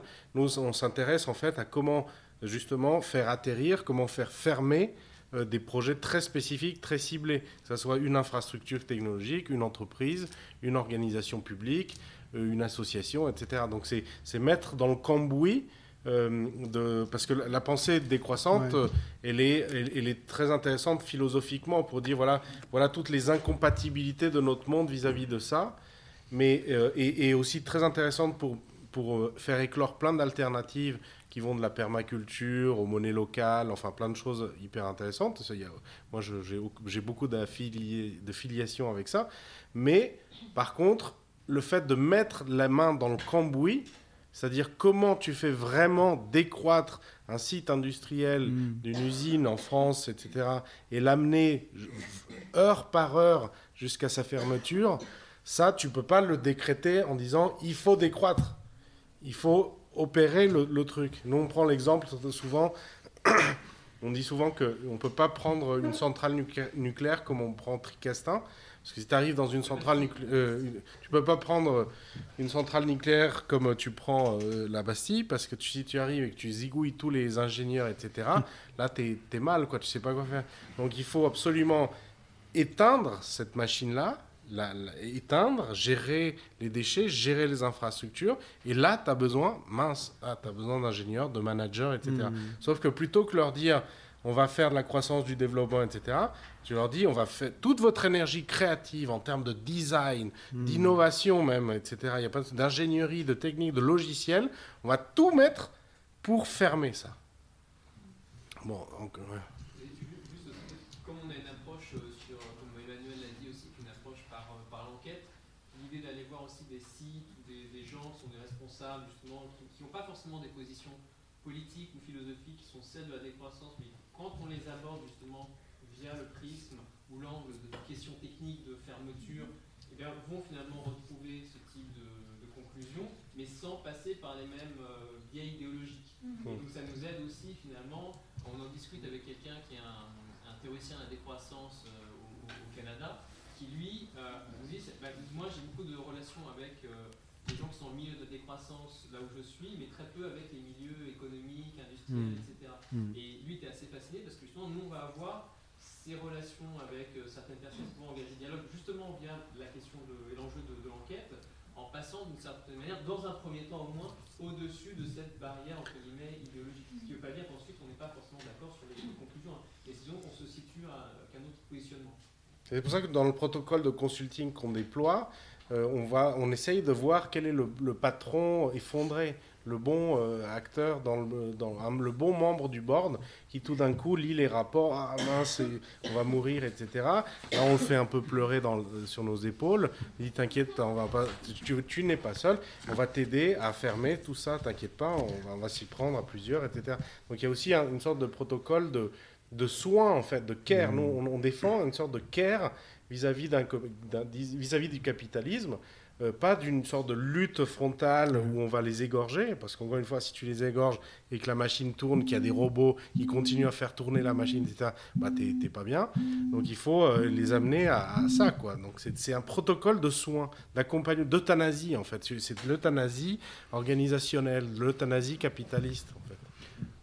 Alors attends, parce que il y a- euthana- il y a un mot euthana- que, que vous n'avez jamais employé, qui pourtant je trouve va très bien dans ce que vous proposez là, de votre point de vue, c'est le mot transformer. En fait, il s'agit de transformer, si j'entends bien ce que je veux dire. Oui. Ah, je l'ai utilisé tout à l'heure euh, quand, quand j'ai parlé de l'enquête. Alors je suis allé très vite, parce que c'est ce qui, c'est ce qui va juste, euh, juste après le trouble. Donc en effet, dans, dans l'enquête au sens pragmatiste, hein, de la philosophie pragmatiste, la, la transformation, c'est c'est- la situation, c'est ça qu'on veut faire. C'est ça, euh, et ça concerne les gens qui sont en situation de trouble. Et ça reprend ce vieux vieil adage de la physique, là, euh, euh, rien, ne, rien ne se perd, tout se transforme. Alors, C'est-à-dire qu'avec la même planète, on pourrait transformer la pensée, l'action, le, le concret pour faire autre chose? Euh, on peut alors transformer. Moi, je dirais la transformation. En tout cas, ce qui est sûr, c'est qu'on l'aborde pas sous l'angle que moi j'appelle euh, Power Rangers. C'est-à-dire, euh, pour ceux qui connaissent les, non, a- Alexandre, tu connais ça? Bioman. Bioman. Non, mais transformation, c'est Power Rangers. Mais avant c'était Bioman. C'est Bioman. Pardon, excuse-moi. Et, euh, et, et donc du coup, c'est euh, cette action un peu euh, héroïque ou, même violente, etc., qui, fait une sorte d'effet magique comme ça. Bien, sûr. Mais euh, je veux dire, là, c'est pas ça. En fait, c'est des transformations un peu plus, euh, je dirais, imperceptibles et qui ne sont pas forcément le fait de- d'une action euh, qui peut être le produit d'un collectif, d'une rencontre aussi. Enfin, je veux dire, ce, ce terme, il faut, à mon avis, enfin, moi, je l'aborde en tout cas sous l'angle d'une enquête. Ça, c'est sûr et certain. Et pas forcément. Par exemple, on parle beaucoup de transformation des organisations en management. Je pense, je pense qu'après innovation, le mot le plus employé, c'est euh, transformation des organisations. Et, euh, et on se dit, mais de toute façon, ne vous inquiétez pas. Donc, retour un peu au machin. Euh, on a plein de problèmes, on a des troubles, etc. Mais on va vous trouver des solutions par rapport à ça. Donc là, la transformation, elle doit d'abord se confronter aux troubles. Il faut vraiment accepter, comme tu disais, il faut rencontrer la personne troublée. Je veux dire, à un moment donné, c'est- ça n'a pas de sens. Je veux dire, si, euh, si on n'est pas en contact avec quelqu'un qui, a- qui a- qui a- qui est vraiment en, situation de vulnérabilité. C'est pour ça que c'est pas la transformation, oui, mais il faut l'articuler à une situation de, de trouble, à mon avis. Et pas de. Voilà, c'est comme ça que je l'aborderai, en tout cas, pour le préciser. Quentin? Si tu décris le, le, le boulot du directeur écologique comme celui qui organise la désorganisation, comment tu peux être le cliché de qu'il va falloir casser quand on rentre dans l'Anthropocène de, de la planification du protocole du projet où euh, j'ai planifié que A irait à B dans le futur et que c'est ce qui va se produire parce que c'est une science. Comment tu, comment tu casses ça? Comment tu peux péter ce cliché-là de. Ah ouais De l'objectif de l'objectif mesurable? Ouais. Euh, Bon, bah c'est vrai, ouais. Ouais, ouais, bah c'est. Pas alors- là, il y a un truc, à mon avis, qui, il y a un truc qui est intéressant peut-être par rapport à ça. Il y a une, bonne vieille distinction, alors que je que j'aime bien, j'en fais toujours usage en tout cas. C'est entre exploitation et exploration. Donc toute la gestion de projet, par exemple, a été fondée sur euh, la définition d'un objectif mesurable. Vous n'avez pas de projet si vous n'avez pas d'objectif mesurable. Bon, bah ça, typiquement, à mon avis, il faut, faut, faut, plus faire ça, quoi, parce que c'est, on ne peut pas tout mesurer. En tout cas, l'objectif du projet, je pense que ça suppose d'être, de se confronter plutôt à, à, l'exploration. Donc l'enquête, pour moi, c'est une forme d'exploration, de confrontation à, des objectifs qui ne sont pas mesurables, qui sont mal définis, qui sont voire euh, tortueux. Euh, voilà, donc c'est, je pense qu'il y a toute... euh, j'ai pas mal enseigné en gestion de projet et je, je- je me dis, mais. Et puis là, j'ai un peu expérimenté euh, lors d'un cours à, à, à sur qu'est-ce que ce serait vraiment une autre gestion de projet hein, par rapport à ça. Et euh, on y travaille, notamment avec Marie-Cécile Pacard. euh, On va essayer de Qui sera là la qui prochaine sera là. session On peut faire une gestion de projet qui reste au présent. euh, Ouais. Qui est très, très instantanée au final. Oui, oui, oui. euh, c'est... Oui, alors du coup, il y a, est-ce que c'est quelque chose qui est purement improvisé, etc. Bon. Après, c'est pas. Je pense qu'il il faut pas, il faut pas avoir une pensée en termes de, quel outil j'ai besoin. Est-ce que j'ai besoin de poser des définitions et des standards Déjà, ça, à mon avis, il faut laisser tomber. Donc, ça veut dire que toute la, gestion de projet, à mon avis, euh, de type euh, PMI, euh, Project Management mais même l'agilité, enfin, à mon avis, vont, totalement être inopérants par rapport à ça, mais c'est pas très grave. L'important, c'est de pouvoir, comme disait Diego euh, tout à l'heure, je pense que c'est pas la question quel est le bon outil. hein. Oui. C'est euh, c'est l'usage que tu peux en faire, à mon avis, qui peut être pertinent. Tu peux utiliser un outil standard, par exemple, pour faire quelque chose. Je veux dire, il y a peut-être des choses qui sont mesurables, etc., et d'autres qui ne le sont pas. Mais dans, dans le, dans le cas de l'amiante qui nous intéresse beaucoup, parce que c'est vraiment euh, un secteur où il y a eu. On a fait de l'amiante, on a fabriqué plein de bâtiments en amiante, et tout d'un coup, au moment où on s'est rendu compte que c'était l'horreur, bah, on, a tu- on a dû tout désamianter. Et donc, on, s'est intéressé à savoir est-ce que les, amianteurs étaient les mêmes que les désamianteurs Et en fait, pas du tout. Les désamianteurs, c'est une autre technologie, c'est des autres outils, c'est une autre gestion de projet, etc.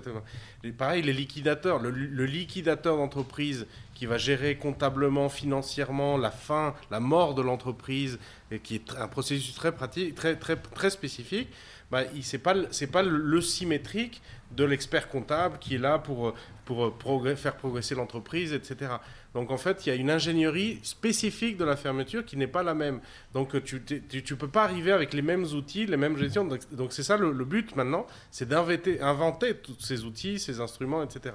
Ça c'est la première chose. Et la deuxième chose, c'est que dans tous les cas, il va, il va y avoir aussi euh, une une ouverture à, d'autres modes d'existence, par exemple la permaculture, etc. C'est-à-dire que euh, euh, euh, nous, nous, ce qui nous intéresse, c'est bien sûr se nourrir de, plein d'alternatives. Quand, tu parlais de transformation, de comment tu peux transformer ça en, des choses qui, permettent aux gens de repenser le, rapport au monde, etc. Donc tout ça, c'est l'image de Détroit. Détroit, une ville qui s'effondre.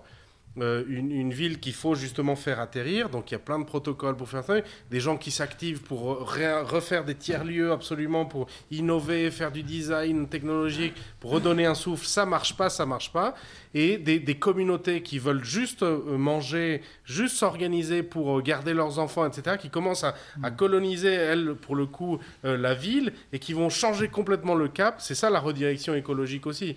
C'est pas juste faire un processus ingénierial très spécifique, c'est dans la redirection écologique, il y a aussi, tu ouvres en fait les espaces. Donc par exemple, si tu hérites d'un- site industriel de, Michelin à gérer et que tu es une ville et que tu es, attaché à ce truc-là parce que mine de rien, ça prend un espace énorme dans ta ville, etc. Bah, tout d'un coup, effectivement, il faut s'occuper de tout désamianter, tout enlever, enlever les câbles, décabler, etc. Enlever les rails, enlever les pylônes électriques, euh, euh, gérer tous les trucs et, et aussi ouvrir à la communauté qui va venir à travers ces protocoles démocratiques, comme investir les lieux, en faire un truc, en faire une friche, en faire un, un, lieu, des, des écoles spontanées, etc. Donc c'est, la redirection écologique, c'est pas qu'un processus général, c'est une création qui va permettre d'ouvrir aussi à, ce que des, alternatives. Mais c'est vrai que c'est pas pas notre euh, boulot de penser ces alternatives parce que des gens beaucoup plus savants, beaucoup plus instruits, beaucoup plus euh, les mains dans le cambouis de la terre, etc. sont capables de faire. Nous, ce qu'on essaye, c'est de se taper tout le boulot dégueulasse d'aller euh, fermer le truc. Quoi. Il y a d'autres questions? Vous aimez votre métier? Euh, on n'a pas choisi. Euh, Le boulot dégueulasse, alors c'est intéressant quand même. Bah, le boulot dégueulasse, comme moi, moi, mon père était, était, un- était mécanicien, il, avait les mains dans, dans le cambouis, c'est ça. C'est euh, c'est- dans le sens, la, la main dans le cambouis, pour connaître la machine, ça c'est hyper intéressant, oui.